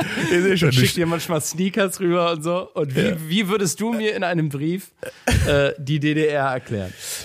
Ja. Das ist das Jahr 2023. Das Jahr 2023. Ich glaube, ich meine, ich meine, es gäbe diesen Podcast nicht, es gäbe meine Karriere nicht, es gäbe halt wahnsinnig viel nicht, ne? Das muss man ja ganz. Äh, Hättest du nicht Comedian im Osten? Also gäb's nicht. ich, das, die Art und Weise, die ich, wie ich Ja, wie du es machst, wahrscheinlich nicht. Nee. ja, ist es faktisch so. Das wäre im Osten faktisch in der DDR so nicht möglich gewesen. Die Form von, von äh, Freiheit auf der Bühne gab es ja nicht. Die, die Kabarettisten, die es im Osten gab, oder das Kabarett, das es im Osten gab, war ja mehr dieses, wie man so schön sagt, diese, auch diese So staatsdienlich, oder? Nee, es gab schon, es gab schon Leute, die ähm, äh, Kritik geübt haben, aber das war halt, also man konnte halt Sachen ja nicht kommen, also man konnte Sachen ja nicht ähm, eins zu eins aussprechen. Das heißt, man muss immer noch, war immer darauf angewiesen, dass die Leute irgendeine Metapher oder irgendeine Ebene verstehen, der getriggert wird und die durfte aber sozusagen die Staatssicherheit nicht verstehen, weil die saß ja auch mal mit dem Publikum. Oder es musste so die Doppeldeutigkeit haben, dass die, man sagen konnte, wie, wieso, wir haben das so und so gemeint. So kodiert. Also Genau, das ist so ein bisschen Ja. so wie, wie in der Nazi-Zeit die Flüsterwitze. Ähm, Das ist sozusagen so Witze, die man quasi nur unter der Hand erzählt hat und von denen keiner wusste, woher sie kommen, aber sie waren, sie waren da. Also Humor war immer, Oder wenn Podcaster über andere Podcaster sprechen. wobei da kommt ja kein Regime und macht, wo wer weiß, wer weiß, kommt das große Podcast-Regime. weiß so. Also, Gäb's das Internet? ähm, ja, das gäbe es schon. Ja, ja, ich glaube schon, dass es Internet Wäre es gäbe. reguliert? Ja, natürlich. Ja, ja, zu 100 Prozent. Zu 100 Prozent reguliert, so wie wir es ja auch in anderen Regimen oder autoritären Staaten erleben, dass ähm, die Form... Also glaubst du, die DDR wäre so Nordkorea ähnlich? Ja. Ja, also ohne die geile Atombombe, ne? Aber ähm, in, der, in der Form der Regulierung des Internets so, so klar. Gäb's Techno-Clubs? Ähm, ja. Ja, Jugendkultur Ja, ne? gab es ja. Ja. War ja auch gleichzeitig mit der Grund, warum die DDR am Ende untergegangen ist, weil es einem eine Jugendkultur gab, die sich Freiheiten genommen hat, die man halt irgendwann nicht mehr überblickend hat. Weil das natürlich eine Subkultur war und, und, und selbst wenn du, wenn du, so- also du konntest ja irgendwie alle zu Stasi-Leuten machen, aber Leute, die so in Clubs gingen und so weiter, das war viel, wie sagt man, anarchischer, da war viel Punk dabei, das waren, also gibt's auch eine schöne, gibt's auch eine schöne Doku drüber, wo ich den Namen jetzt leider nicht weiß. Hey, vielleicht kann uns Susi da helfen. Ingmar meint bestimmt die dreiteilige Dokumentation von ZDF Kultur. Jugend in der DDR, wie war es wirklich? Also DDR-Jugend und DDR-Jugendclubs und so weiter ist, äh, wenn man das zurückguckt, aus 60er, 70er Jahre, ist die Basis dafür, dass es diese Wende gegeben hat. Ah ja, okay. Also schon eine musikalische Befreiung auch und und ähm, äh, eine kulturelle Befreiung, weil und am Ende ist es ja immer so, ne? Das ist halt in allen, auch in, von der kleinsten Beziehung bis in staatliche Ebene ist es immer so, Dinge, die unterdrückt werden, werden irgendwann so wichtig und groß, dass sie dieses Konstrukt gefährden. Und so war es ja DDR auch. Ja, also dieses Ist die Unzufriedenheit Ja. so im Ja. Untergrund anschwillt, Ja. dass es irgendwann mal explodiert. Siehst du deine gleiche Tendenz äh, aktuell im Land? Nee, das ist halt, das ist halt so eine Erzählung, die, ich weiß nicht, das ist ein Narrativ, das versucht wird zu bedienen, um meiner Meinung nach Demokratie oder demokratische ähm, Prinzipien zu beschädigen, weil das ja hier eben nicht passiert. Also wir haben hier 50.000, 100.000 äh, Querdenker, äh, Leute auf der Straße gehabt, ohne dass das Land untergegangen ist. Wir haben jetzt Genau. Die alle sagen, man dürfe nichts sagen. Ja, Und so. sagen es und keiner sagt Richtig. Ja. Und das ist ja auch Teil des Fehlgedankens, den, der, der da tief im Osten auch verankert ist, wenn man so, so, so Pegida und so weiter anguckt. Dieser Gedanke, wenn wir nur jeden Montag hier spazieren gehen, dann haben wir ja gelernt, dann stürzt das System irgendwann. Das stürzt natürlich nicht, weil es ein freiheitliches System ist, weil man einfach demonstrieren darf. Ja, Wow, das ist mir noch nie diese Relation, die, diese, diese Brücke habe ich noch nie geschlagen, dass die Pegida-Märsche quasi mit den Wir sind das Volk Klar. Märsche. Deswegen, der, die benutzen ja sogar den Slogan. Ja, ja. Ist Ja, richtig. Den benutzen Alter, das habe ich nie verbunden. Ja, es ist auch was anderes, aber die benutzen natürlich den Slogan, weil sie gelernt haben, ne, was, Dass, dass, dass das die Welt verändert. was ja. ist die Welt verändert, weil das ja funktioniert hat. So, das hat natürlich funktioniert, weil es ein autoritärer Staat war. Das funktioniert halt nicht, wenn du in Freiheit lebst. Beziehungsweise dann kannst du, kannst du dein Ziel formulieren und kannst es halt versuchen, demokratisch durchzusetzen. Aber du wirst nicht, es wird nicht passieren, dass die Institutionen zusammenbrechen, weil 100.000 Leute eine andere Meinung haben als, als die äh, Wählermehrheit. Ja, das, äh, das war eine interessante Zeit. Diese Pegida-Märsche, da weiß ich noch, wie Gibt's jetzt auch so wieder. die auf. Sind die wieder, sind die wieder am Start? Die laufen jetzt natürlich rum und sagen, wir haben es euch doch gesagt. Wir haben es euch doch gesagt. Es ist überall Islamisierung, jetzt guckt's euch doch an. So, das ist halt. Ja, und auf einmal sind sie, das ist ja auch immer so, so witzig, wie die, wie die Realität dann quasi. Das ist so verrückt, Äh, ne? ja, ja, ja. Die drehen das, Das- natürlich so lange, bis es ein Event gibt, das ihr Narrativ erfüllt. so, ja. und dann gibt es ein anderes radikales Element, das eben genau dieser Sache in die Hand spielt. Und das ist halt, das sind die Pole, in, in denen man sich in einer Demokratie halt bewegt. Und die Frage ist ja immer nur, was die Mehrheitsgesellschaft macht. Um die geht's ja eigentlich. Es geht eigentlich nicht darum, ob da 20, 200.000 gerade demonstrieren, worum und wogegen. Das ist eigentlich nur wichtig, wenn das mehrheitsfähig wird. Und das ist ja der große Erfolg von Fridays for Future gewesen, dass die Position, die sie hatten, mehrheitsfähig waren, auch für Leute, die da nicht standen, sondern dass die große Gesamtheit der Gesellschaft gesagt hat, wir verstehen euren Punkt. Ja, ja, Ne? wir sind dabei. Ja, Richtig. Und deswegen ist Frau Merkel losgegangen und hat gesagt, na, dann müssen wir mal mit denen reden. Und nicht, weil da 200.000 standen. Das war, das wäre ja völlig wurscht gewesen. Aber wenn sie halt sieht, dass die Mehrheitsgesellschaft sagt, äh, unterhalte dich mal mit denen bitte, weil wir finden es richtig und wichtig, dann passiert da was. So.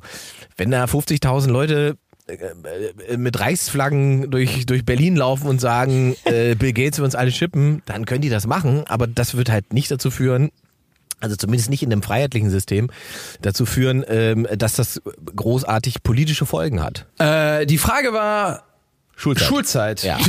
ja, ja, ja, aber ist ja, ist ja lustig, aber ist ja, weil ich komme halt aus einer anderen Schulzeit. So, das, das heißt ja bei dir, wenn du darauf zurückblickst, war das eine, hast du da positive Gefühle oder gibt's da Momente, wo du sagst, ach, scheiße. Ich glaube, meine Schulzeit, ne, 89 geboren, bis 2007 zur Schule gegangen, geprägt von absoluter, absolutes unpolitisch sein, ne? Also im politischen Frieden groß Ja. geworden, äh, ob du jetzt SPD oder CDU willst, ist am Ende Wurscht. des Tages überhaupt kein Unterschied. Äh, Merkel, Schröder, die haben es irgendwie gerichtet, ne? Äh, die waren dann irgendwie lustig äh, bei der Wochenshow oder wurden bei Raab parodiert. Äh, also Politik gab's eigentlich nicht. Das hat sich dann so ein bisschen mit dem 11. September verändert. Richtig? Obwohl ich da auch das Gefühl hatte, dass äh, das doch sehr weit weg war. Ne? Aber es ist interessant, das ist tatsächlich, das ist auch ein Gespräch, was ich letztens geführt habe mit, mit einem Kumpel, äh, dass diese 90er ja eigentlich, also die kompletten 90er, also auch aus heutiger Sicht, paradiesisch geradezu. Also, also Ja, äh, Deutsche, aus deutscher Sicht. Ja, Wirtschaft unglaublich. Man hat 10 Mark übrig gehabt, um ein Lied zu kaufen. Ne? Also ja, Singles auf CD, ja. ja. Und man konnte, haben wir ja auch schon mal über Harald Schmidt gesprochen, ne? man Richtig. konnte sich so einen Zyniker leisten. Ja. Ne? Also man hatte, man, es ging einem so gut, dass man mit zynischen Bemerkungen ins Bett gehen konnte. Das würde, das wäre ja heute undenkbar. Ja, stimmt. Es sei denn, man würde es so als Fatalismus abstempeln. Ne? Ähm, aber wenn ich so an meine Schulzeit zurückdenke, da bleibt eigentlich wenig Akademisches hängen, aber ganz viel Soziales. Also ich habe da so viele, ja, sehr viel so soziale Assoziationen. Ich weiß noch mal, bei meiner Einschulung, ich war in der, in der Bärchenklasse. Wir waren die Bärchen. Und äh, unsere Klassenlehrerin hat uns allen im Sommer äh, so einen kleinen Bärchen gebastelt, den wir uns so anheften sollten, damit man als Bärchen erkannt wird. Ne? Weil wir die Natürlich. Bärchenklasse waren. Und ich konnte natürlich noch nicht lesen, da stand auf diesem Zettel drauf. Und weil ich ältere Geschwister hatte, die äh, alles uncool fanden und kindisch fanden, was ich gemacht habe, habe ich diesen Bärchen gesehen, habe sie sofort weggeworfen. bis meine Mutter mir gesagt hat, ey, wo ist der Bärchen? Das Bärchen, das brauchst du als Erkennungsmerkmal. Und ich war sechs Jahre alt. Und das ist natürlich jetzt aus erwachsener Sicht kein, gehst halt einfach trotzdem und sagst, ich, ich habe das Bärchen nicht, scheißegal. Aber für mich ein eine undenkbare Drucksituation. Ich hatte so Schiss, dass ich direkt mit so Fragezeichen da so reinkomme und meine Zugehörigkeit nicht geklärt ist und ich dieses fucking Bärchen nicht drauf und wirklich mit, mit zitternden Knien da zur Einschulung gegangen bin und äh, dann doch in die richtige, Kla doch in der Bärchenklasse gelandet bin, Gott sei Dank. Und einfach mit dem Satz, nö, ich hab, hab das Bärchen nicht. Oh ja, nö, kein, kein Problem. Dann doch noch eingeschult wurde.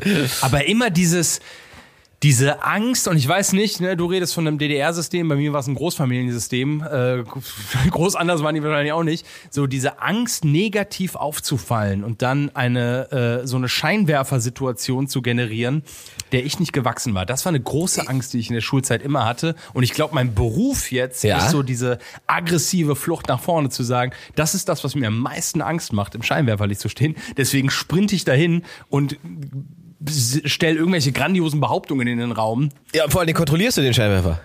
So, genau. Ja. Das sind meine Spielregeln. Ne? Ja.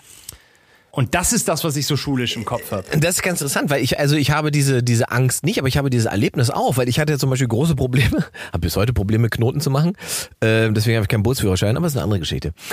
Du hast, kein, du hast ein Problem Knoten zu machen? Ja, ja, ich kann kein, ich bin, weiß nicht, meine Hände sind einfach behindert. Ich kann keine ich kann, krieg keine Knoten hin. Mir gehen auch ständig die Schnürsenkel auf und solche Scheiße. Das ist so. Kriegst du die nicht zu? Also kannst ich, du keine. Ich krieg die nicht richtig fest, irgendwie mache ich das falsch, keine Ahnung, das ist, ich weiß es nicht. Und wenn du Bootsführerschein, dann lief bei mir Bombe, bis ich festgestellt habe, man muss neun verschiedene Knoten machen. Da war Ja, mir klar, ich habe keine Chance. Da war mir klar, ich habe keine Chance, jemals einen Bootsführerschein zu machen.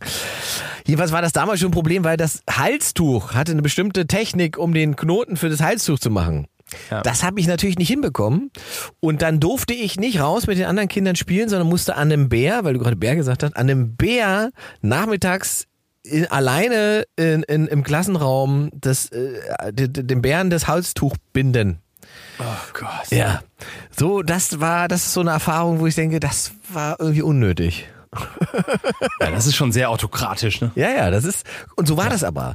Also, und die, die Horterzieher, und das war ja damals bei uns so, dass die ähm, Lehrer und die Horterzieherin, also die Kindergärtnerin für den Nachmittag sozusagen, ähm, die sind zweimal im Jahr nach Hause gekommen.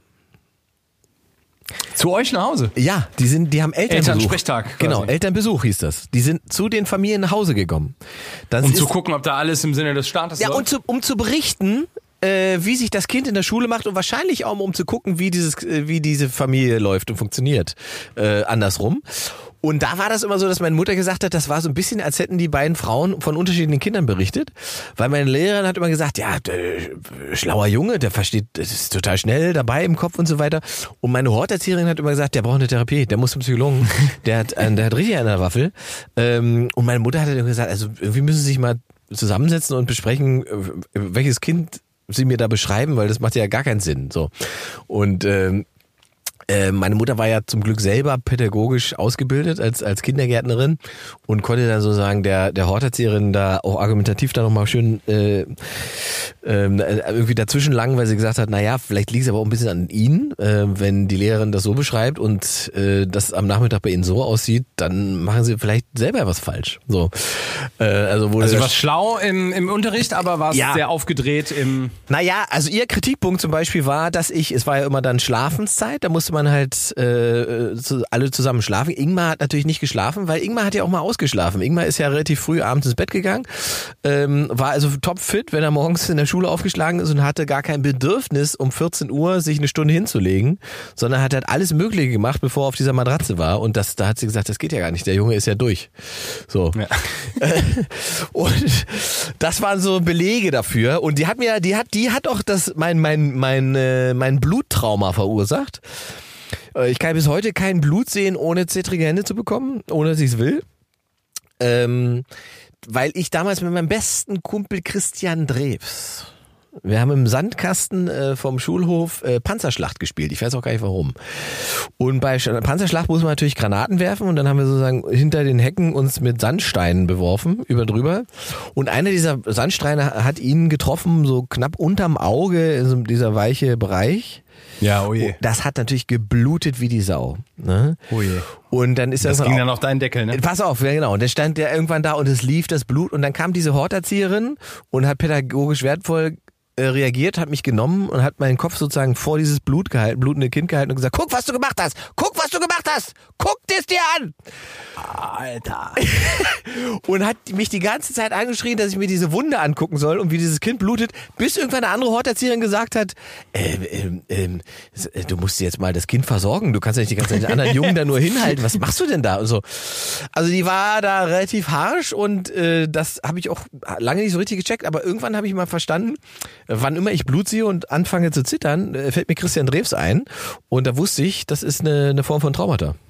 Und immer noch? Also ja, immer noch, ist immer so. Äh, also Blut, und ich kann gar nichts dafür. Also es ist gar nicht so, dass mich Blut irgendwie groß nervös macht, aber sobald ich Blut sehe, habe ich diese zittrigen Hände wie als äh, Sechsjähriger in der das ist Grundschule. einfach wie so ein, wie so ein Tierheimhund, was äh, der, ja. wenn er einen Regenschirm sieht, durchdreht, weil er Richtig. in Rumänien mit dem Regenschirm Richtig. wurde. Das ist, ist Ja. einfach kognitiv ist der Trampelpfad einfach so ausgetrampelt. Exakt, Luke. Ich bin der, so ich bin der rumänische äh, Hund mit dem Regenschirm. das ist es. Ja. Alter, da war einiges an, an Traumata, die da äh, Ja, also eine sehr total prägsame, prägsame Zeit. Also auch äh, diese Verurteilung und Verdammung von Alf zum Beispiel. Das werde ich auch nicht vergessen. Uns wurde sozusagen Alf war dann war ja eine Westserie und dann hat einer meiner Klassen oder Schulkameraden so eine so eine Alf Stoffpuppe gehabt. Die hat er mitgebracht zu irgendeiner äh, Schulveranstaltung. Äh, Pioniernachmittag. All- Alle sollten ihre Lieblingsspielzeuge mitbringen und der hatte seine Alf-Figur dabei.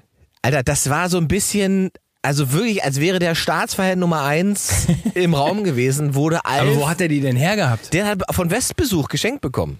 Ah, okay. Ja, ja. Ähm, und dann wurde Alf aber, also sagen wir mal, ideologisch so niedergeprügelt, in Anführungszeichen, von der Horterzieherin, weil sie sagt, das geht ja gar nicht. Was soll das für eine Figur sein? Wo kommt das her? Macht euch das nicht Angst? So ein Menschenwesen, was aus dem Alf, was, soll das denn sein? Wer denkt sich denn sowas aus? Das ist doch schlecht für Kinder. Also es wurde wirklich ideologisch komplett zerlegt. Und äh, wir haben alle nur so gestanden, äh, wir, wir mögen eigentlich alle Alf. Wir finden den eigentlich alle ganz cool. Wir gucken das auch alle.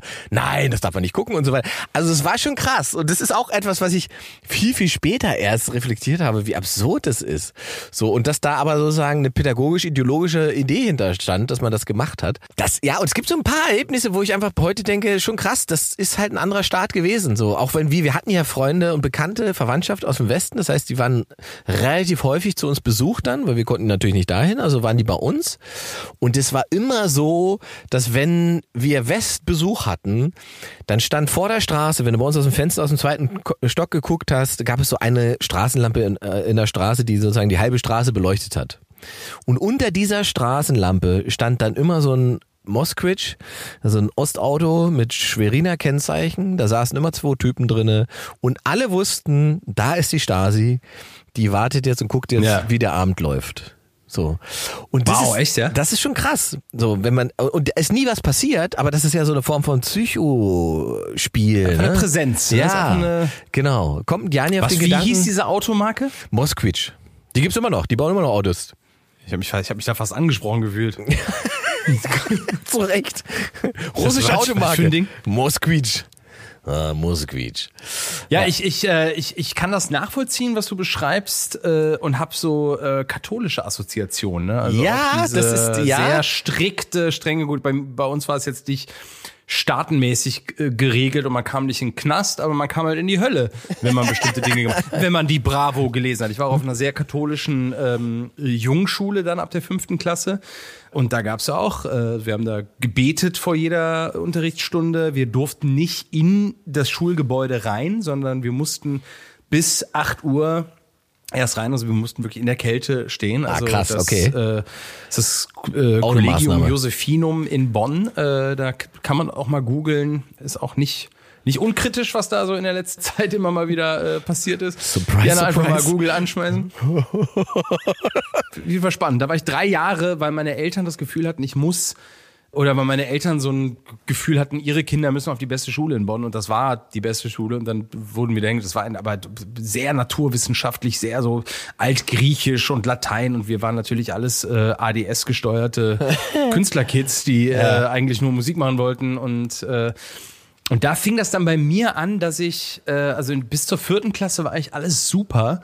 Äh, und ich war sehr beliebt in der Schule und viel Fußball gespielt und Musik und Theater AG. Und dann kam ich so in dieses System. Äh, nur Jungs, wir haben uns alle auch mit Nachnamen angesprochen. Das wird jetzt nicht verlangt, aber es, die, die das Szenario hat das irgendwie hergegeben. Und da weiß ich noch sehr genau, wie ich mit zehn Jahren so dann auch sehr schlecht wurde in der Schule. Aber Moment, Moment, Moment, du warst dann mit zehn Jahren Herr Mockridge oder was? Ich war Mockridge. Nicht von den Lehrern, aber von den äh, anderen Mitschülern. Ach, wie geil, okay. Hm. Ich war der kleine Mockridge, weil meine beiden Brüder ja auch schon auf ja. der Schule waren. Also es gab den großen Mockridge, Mockridge und der kleine Mockridge. War auch eine schöne psychologische Tricknummer. Ja, das äh, und das von den Schülern etabliert. Also wir haben das selber uns irgendwie angeeignet. Und da habe ich dann zum ersten, also zehn Jahre alt, so den Gedanken gefasst, so, ah, okay, das Leben ist also nicht immer cool. Es ist halt auch manchmal nicht schön. Und da wurde dann so auch, also wurde man auch so gemobbt und dann wurde man auch äh, äh so, ja, verprügelt jetzt nicht, aber ne, da herrschte halt echt ein krasser Ton auf dem, äh, auf dem Schulhof. Und dann fing das so an, dass ich von meinem, dass ich so sehr in meinen Kopf reingezogen bin. Also ich bin dann sehr in meine Gedanken rein und habe dann sehr viel geträumt Flucht nach und innen. hab dann so, ja genau, so äh, und habe mich überhaupt nicht konzentrieren können und habe dann nur viel nachgedacht und äh, äh, war eigentlich mündlich immer stark, konnte, konnte viel labern, konnte mich immer gut präsentieren und äh, stand eigentlich in fast jedem Fach mündlich eins.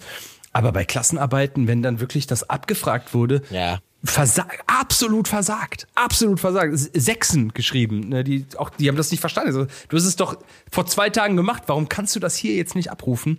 Also in diesem so stoischen System und im Monologstil etwas beigebracht zu bekommen, hat mir einfach überhaupt nicht gelegen. Und da sind auch einige Fehler so generell im Schulsystem. Ich habe das Gefühl, wenn wir, ich glaube, das ist auch ein Richard David Precht Satz, wenn Ja, wir ey. Schule nullen würden Ja. und wir würden jetzt die schlausten Menschen der, des Landes zusammensetzen und sagen, wir brauchen einen Ort, wo die Kinder von sieben bis Ja. 18 hingehen, um aufs Leben vorbereitet zu werden. Das hätte relativ wenig mit der Schule, wie sie jetzt ist, zu tun. Absolut, absolut.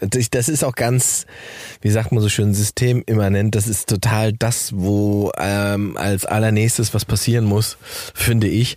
Ähm, weil wenn man sich das alleine, dass wir immer noch denken, äh, Schüler müssten irgendwelche Rucksäcke tragen, die acht Kilo wiegen, weil das ja nicht auch alles Ja. auf ein iPad gehen würde, ne? Also das ist so Wahnsinn einfach, diese Strukturen, diese auch diese Kasernhaftigkeit, die da immer noch drinne steckt, dieses morgens an äh, zu einem so frühen Zeitpunkt da sein müssen, wozu eigentlich? Also alle Forscher sagen, dass das überhaupt kontraproduktiv Ja, ja. ist fürs Lernen, nicht ausgeschlafen zu sein oder zumindest nicht den Zeitpunkt erwischt, in dem Kinder am fittesten sind, um Sachen zu verstehen.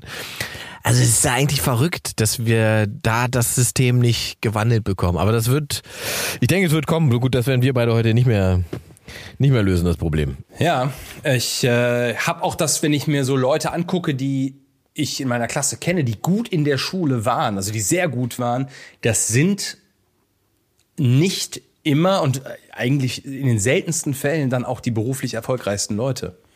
Ja, also ein, ja, eine aber- erfolgreiche Schulzeit heißt nicht unbedingt ein erfolgreiches Leben. Genau. Das wird dir ja suggeriert, dass du sozusagen einfach da nur fleißig äh, stupide sein musst und dann wird schon alles laufen. Aber tatsächlich sind die meisten, die ähm, irgendeine Form von großer Karriere machen oder irgendwelche Sachen entwickeln, von denen dann irgendwie auch alle was haben, das waren meistens nicht die besten Schüler. Also das muss man Ja. schon ganz klar sagen. Die sind, das sind auch oft Leute, die einfach mit dem klassischen Schulsystem auf Kriegsfuß gestanden haben. So, also also, und wie gesagt, da gibt's jetzt nicht Beispiele für einfach so.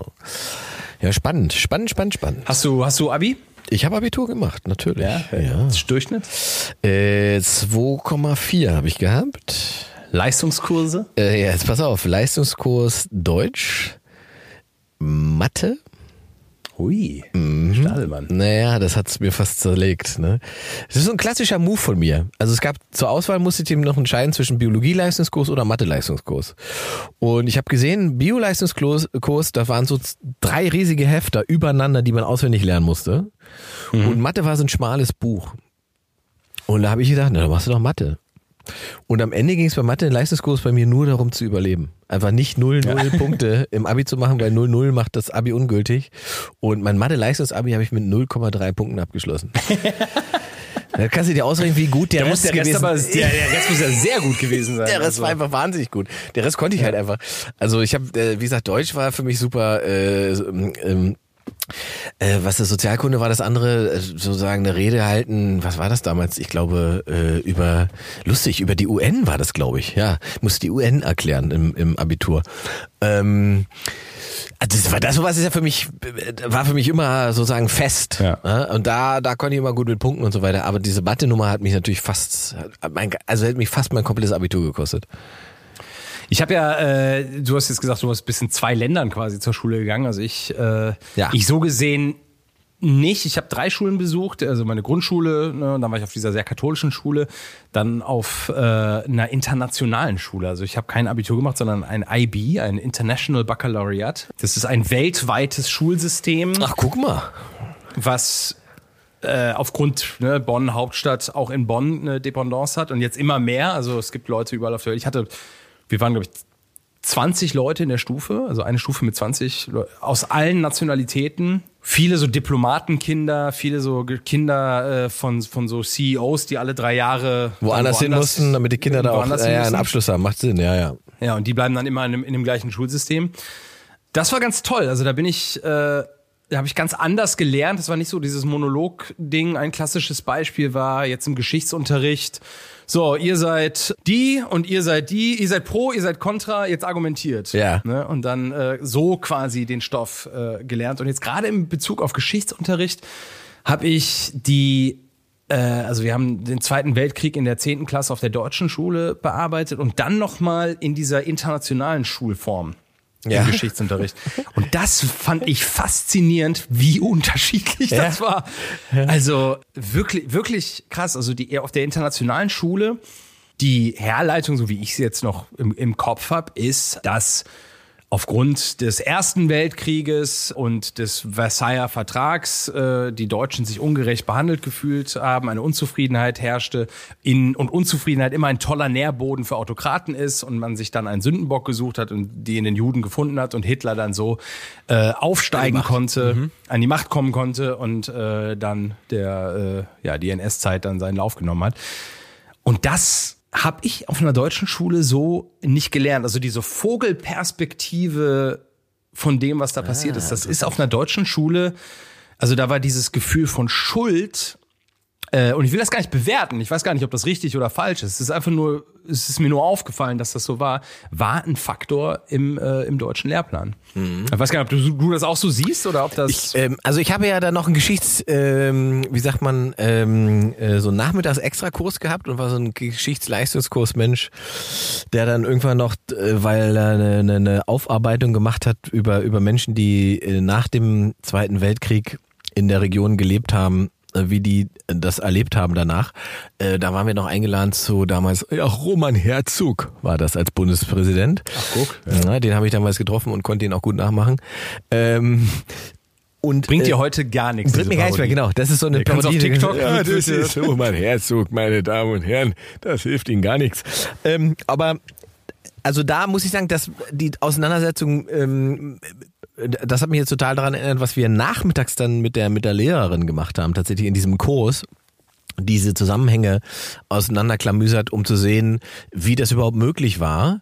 Und Ja. tatsächlich ist es im, im regulären Unterricht war das tatsächlich ein bisschen anders. Also die reguläre Unterricht, wo, wo du es so sagst, ist es tatsächlich so, dass man, so würde ich es auch wahrgenommen haben wollen, dass man zwar Erster Weltkrieg, Zweite, man lernt es so als, aber als singuläre Ereignisse und, Und nicht als Kausalkette, Und nicht als ne? Kausalkette, weil man der Kausalkette sozusagen unterstellen könnte, dass das eine Entschuldigung oder eine, eine, Eine Ausrede eine, ist, ne? Ausrede, eine Rechtfertigung ist.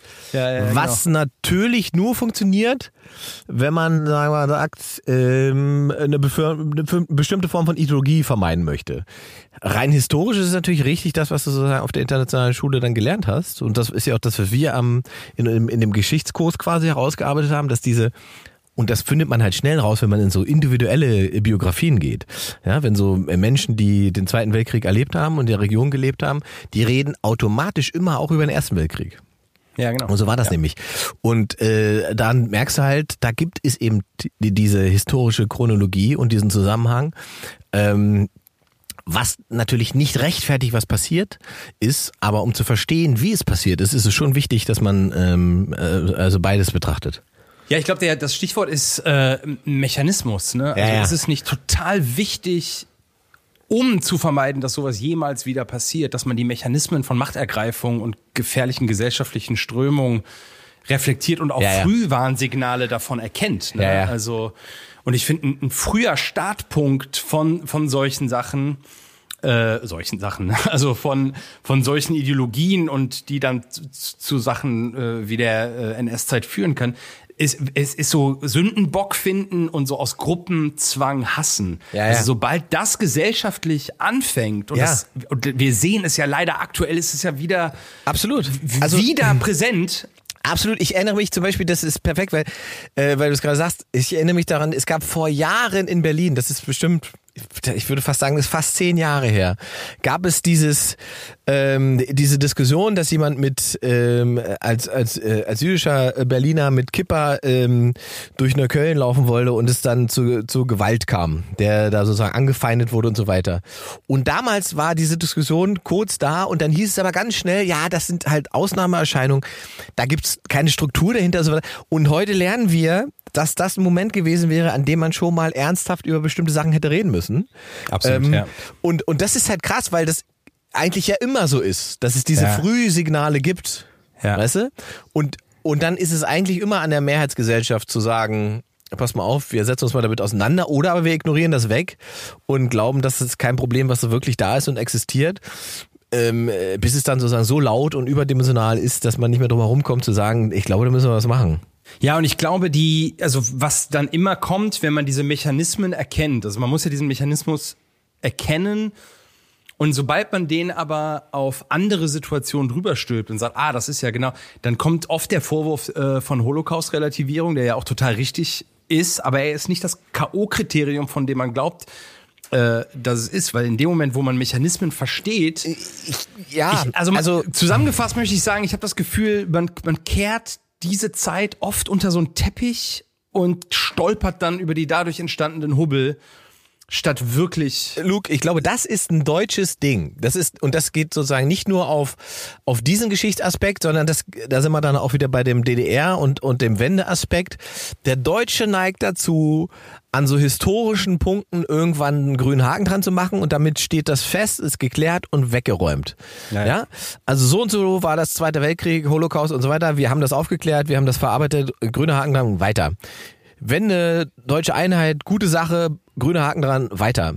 Dass das viel, viel indifferenter ist und dass da viel, viel mehr drinnen liegt, was man auseinanderklamüsern muss, damit Dinge sich eben nicht wiederholen und dass man eben die richtigen Schlüsse aus diesen Sachen zählt, das fällt da oft runter. Und das haben wir, wenn du die jüngere deutsche Geschichte nimmst, haben wir meiner Meinung nach ja ein generelles Problem daran, damit, wie, wie die letzten 30 Jahre gelaufen sind. Und dass es überhaupt gar keine Auseinandersetzung damit gibt, äh, wie eben diese Form der Wiedervereinigung gelaufen ist. Da, da steht der Bundespräsident heute noch und hält dann so eine Basta-Rede mit, das war alles richtig, das war alles gut, ein Deutschland und wir haben das alles richtig gemacht und toll, toll, toll, toll, toll. Und das ist aber einfach bei den Menschen, die da im Osten leben, in ganz großen Teilen eben nicht das Gefühl. Und ich glaube auch, dass man, wenn man das so wegbügeln will, tut man sich keinen Gefallen. Man wird sich irgendwann damit auseinandersetzen, dass da Fehler gelaufen sind und Fehler passiert sind und Sachen gelaufen sind, die eben nicht dafür gesorgt haben, dass Menschen das Gefühl haben, sie sind in einem Land gelandet, sondern sie sind im Prinzip einfach übernommen worden von einer größeren Firma. Und da wären wir dann wieder bei diesem Bild von Untergrund und dann stauen sich Dinge an Ja. und Unzufriedenheit wächst und Unzufriedenheit ist halt echt der Nährboden ne? für, Ja, absolut. Äh, Immer. für Autokraten, für die AfD. Also das ist, finde ich, das haben wir ja schon mal besprochen. So, ich finde es gar nicht, ich finde 30 Prozent AfD-Zustimmung im Land ist schockierend. Was ich viel schockierender und interessanter und äh, eigentlich der der der Ansatz ist, wo man wo man ran muss, ist, wo kommt diese Unzufriedenheit her, dass man in Kauf nimmt, solche Leute zu wählen, weil man aus irgendeinem Grund so unzufrieden ist in einem Land, wo politischer Frieden herrscht und äh, eigentlich viel mehr gut ist, als man sich eingestehen möchte. Das ist äh, die viel Ja. interessantere Frage. Und äh, da kann man auch direkt den Vorschlag der Verbesserung der Welt äh, jetzt improvisiert dranhängen. So, Also jetzt sollte man den Geschichtsunterricht parallel mit der echten Welt, äh, also dass man nicht monologisierend sagt, das war damals so und dann ist das passiert, sondern dass man anhand der Geschichte lernt, äh, was man in der Jetztzeit verbessern sollte. Also sollte das nicht viel mehr Hand in Hand gehen. Also aus der Geschichte lernen und nicht nur auswendig lernen.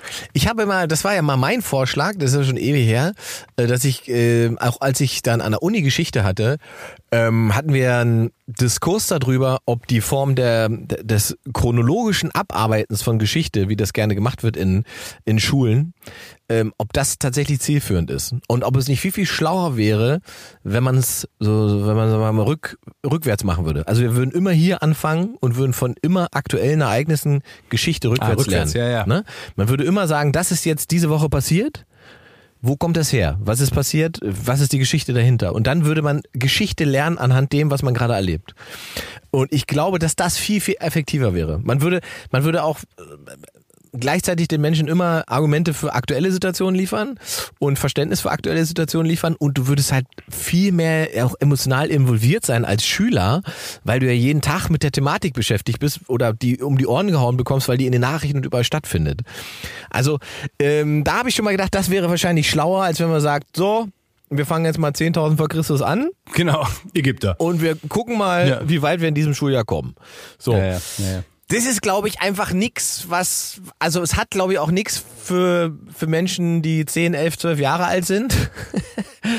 ähm, ja. Weil das einfach so eine, so eine Form von Abstraktheit hat, weiß ich nicht. Also Geschichte als, als Unterrichtsfach sollte viel mehr im Hier und Jetzt verankert sein. Ja.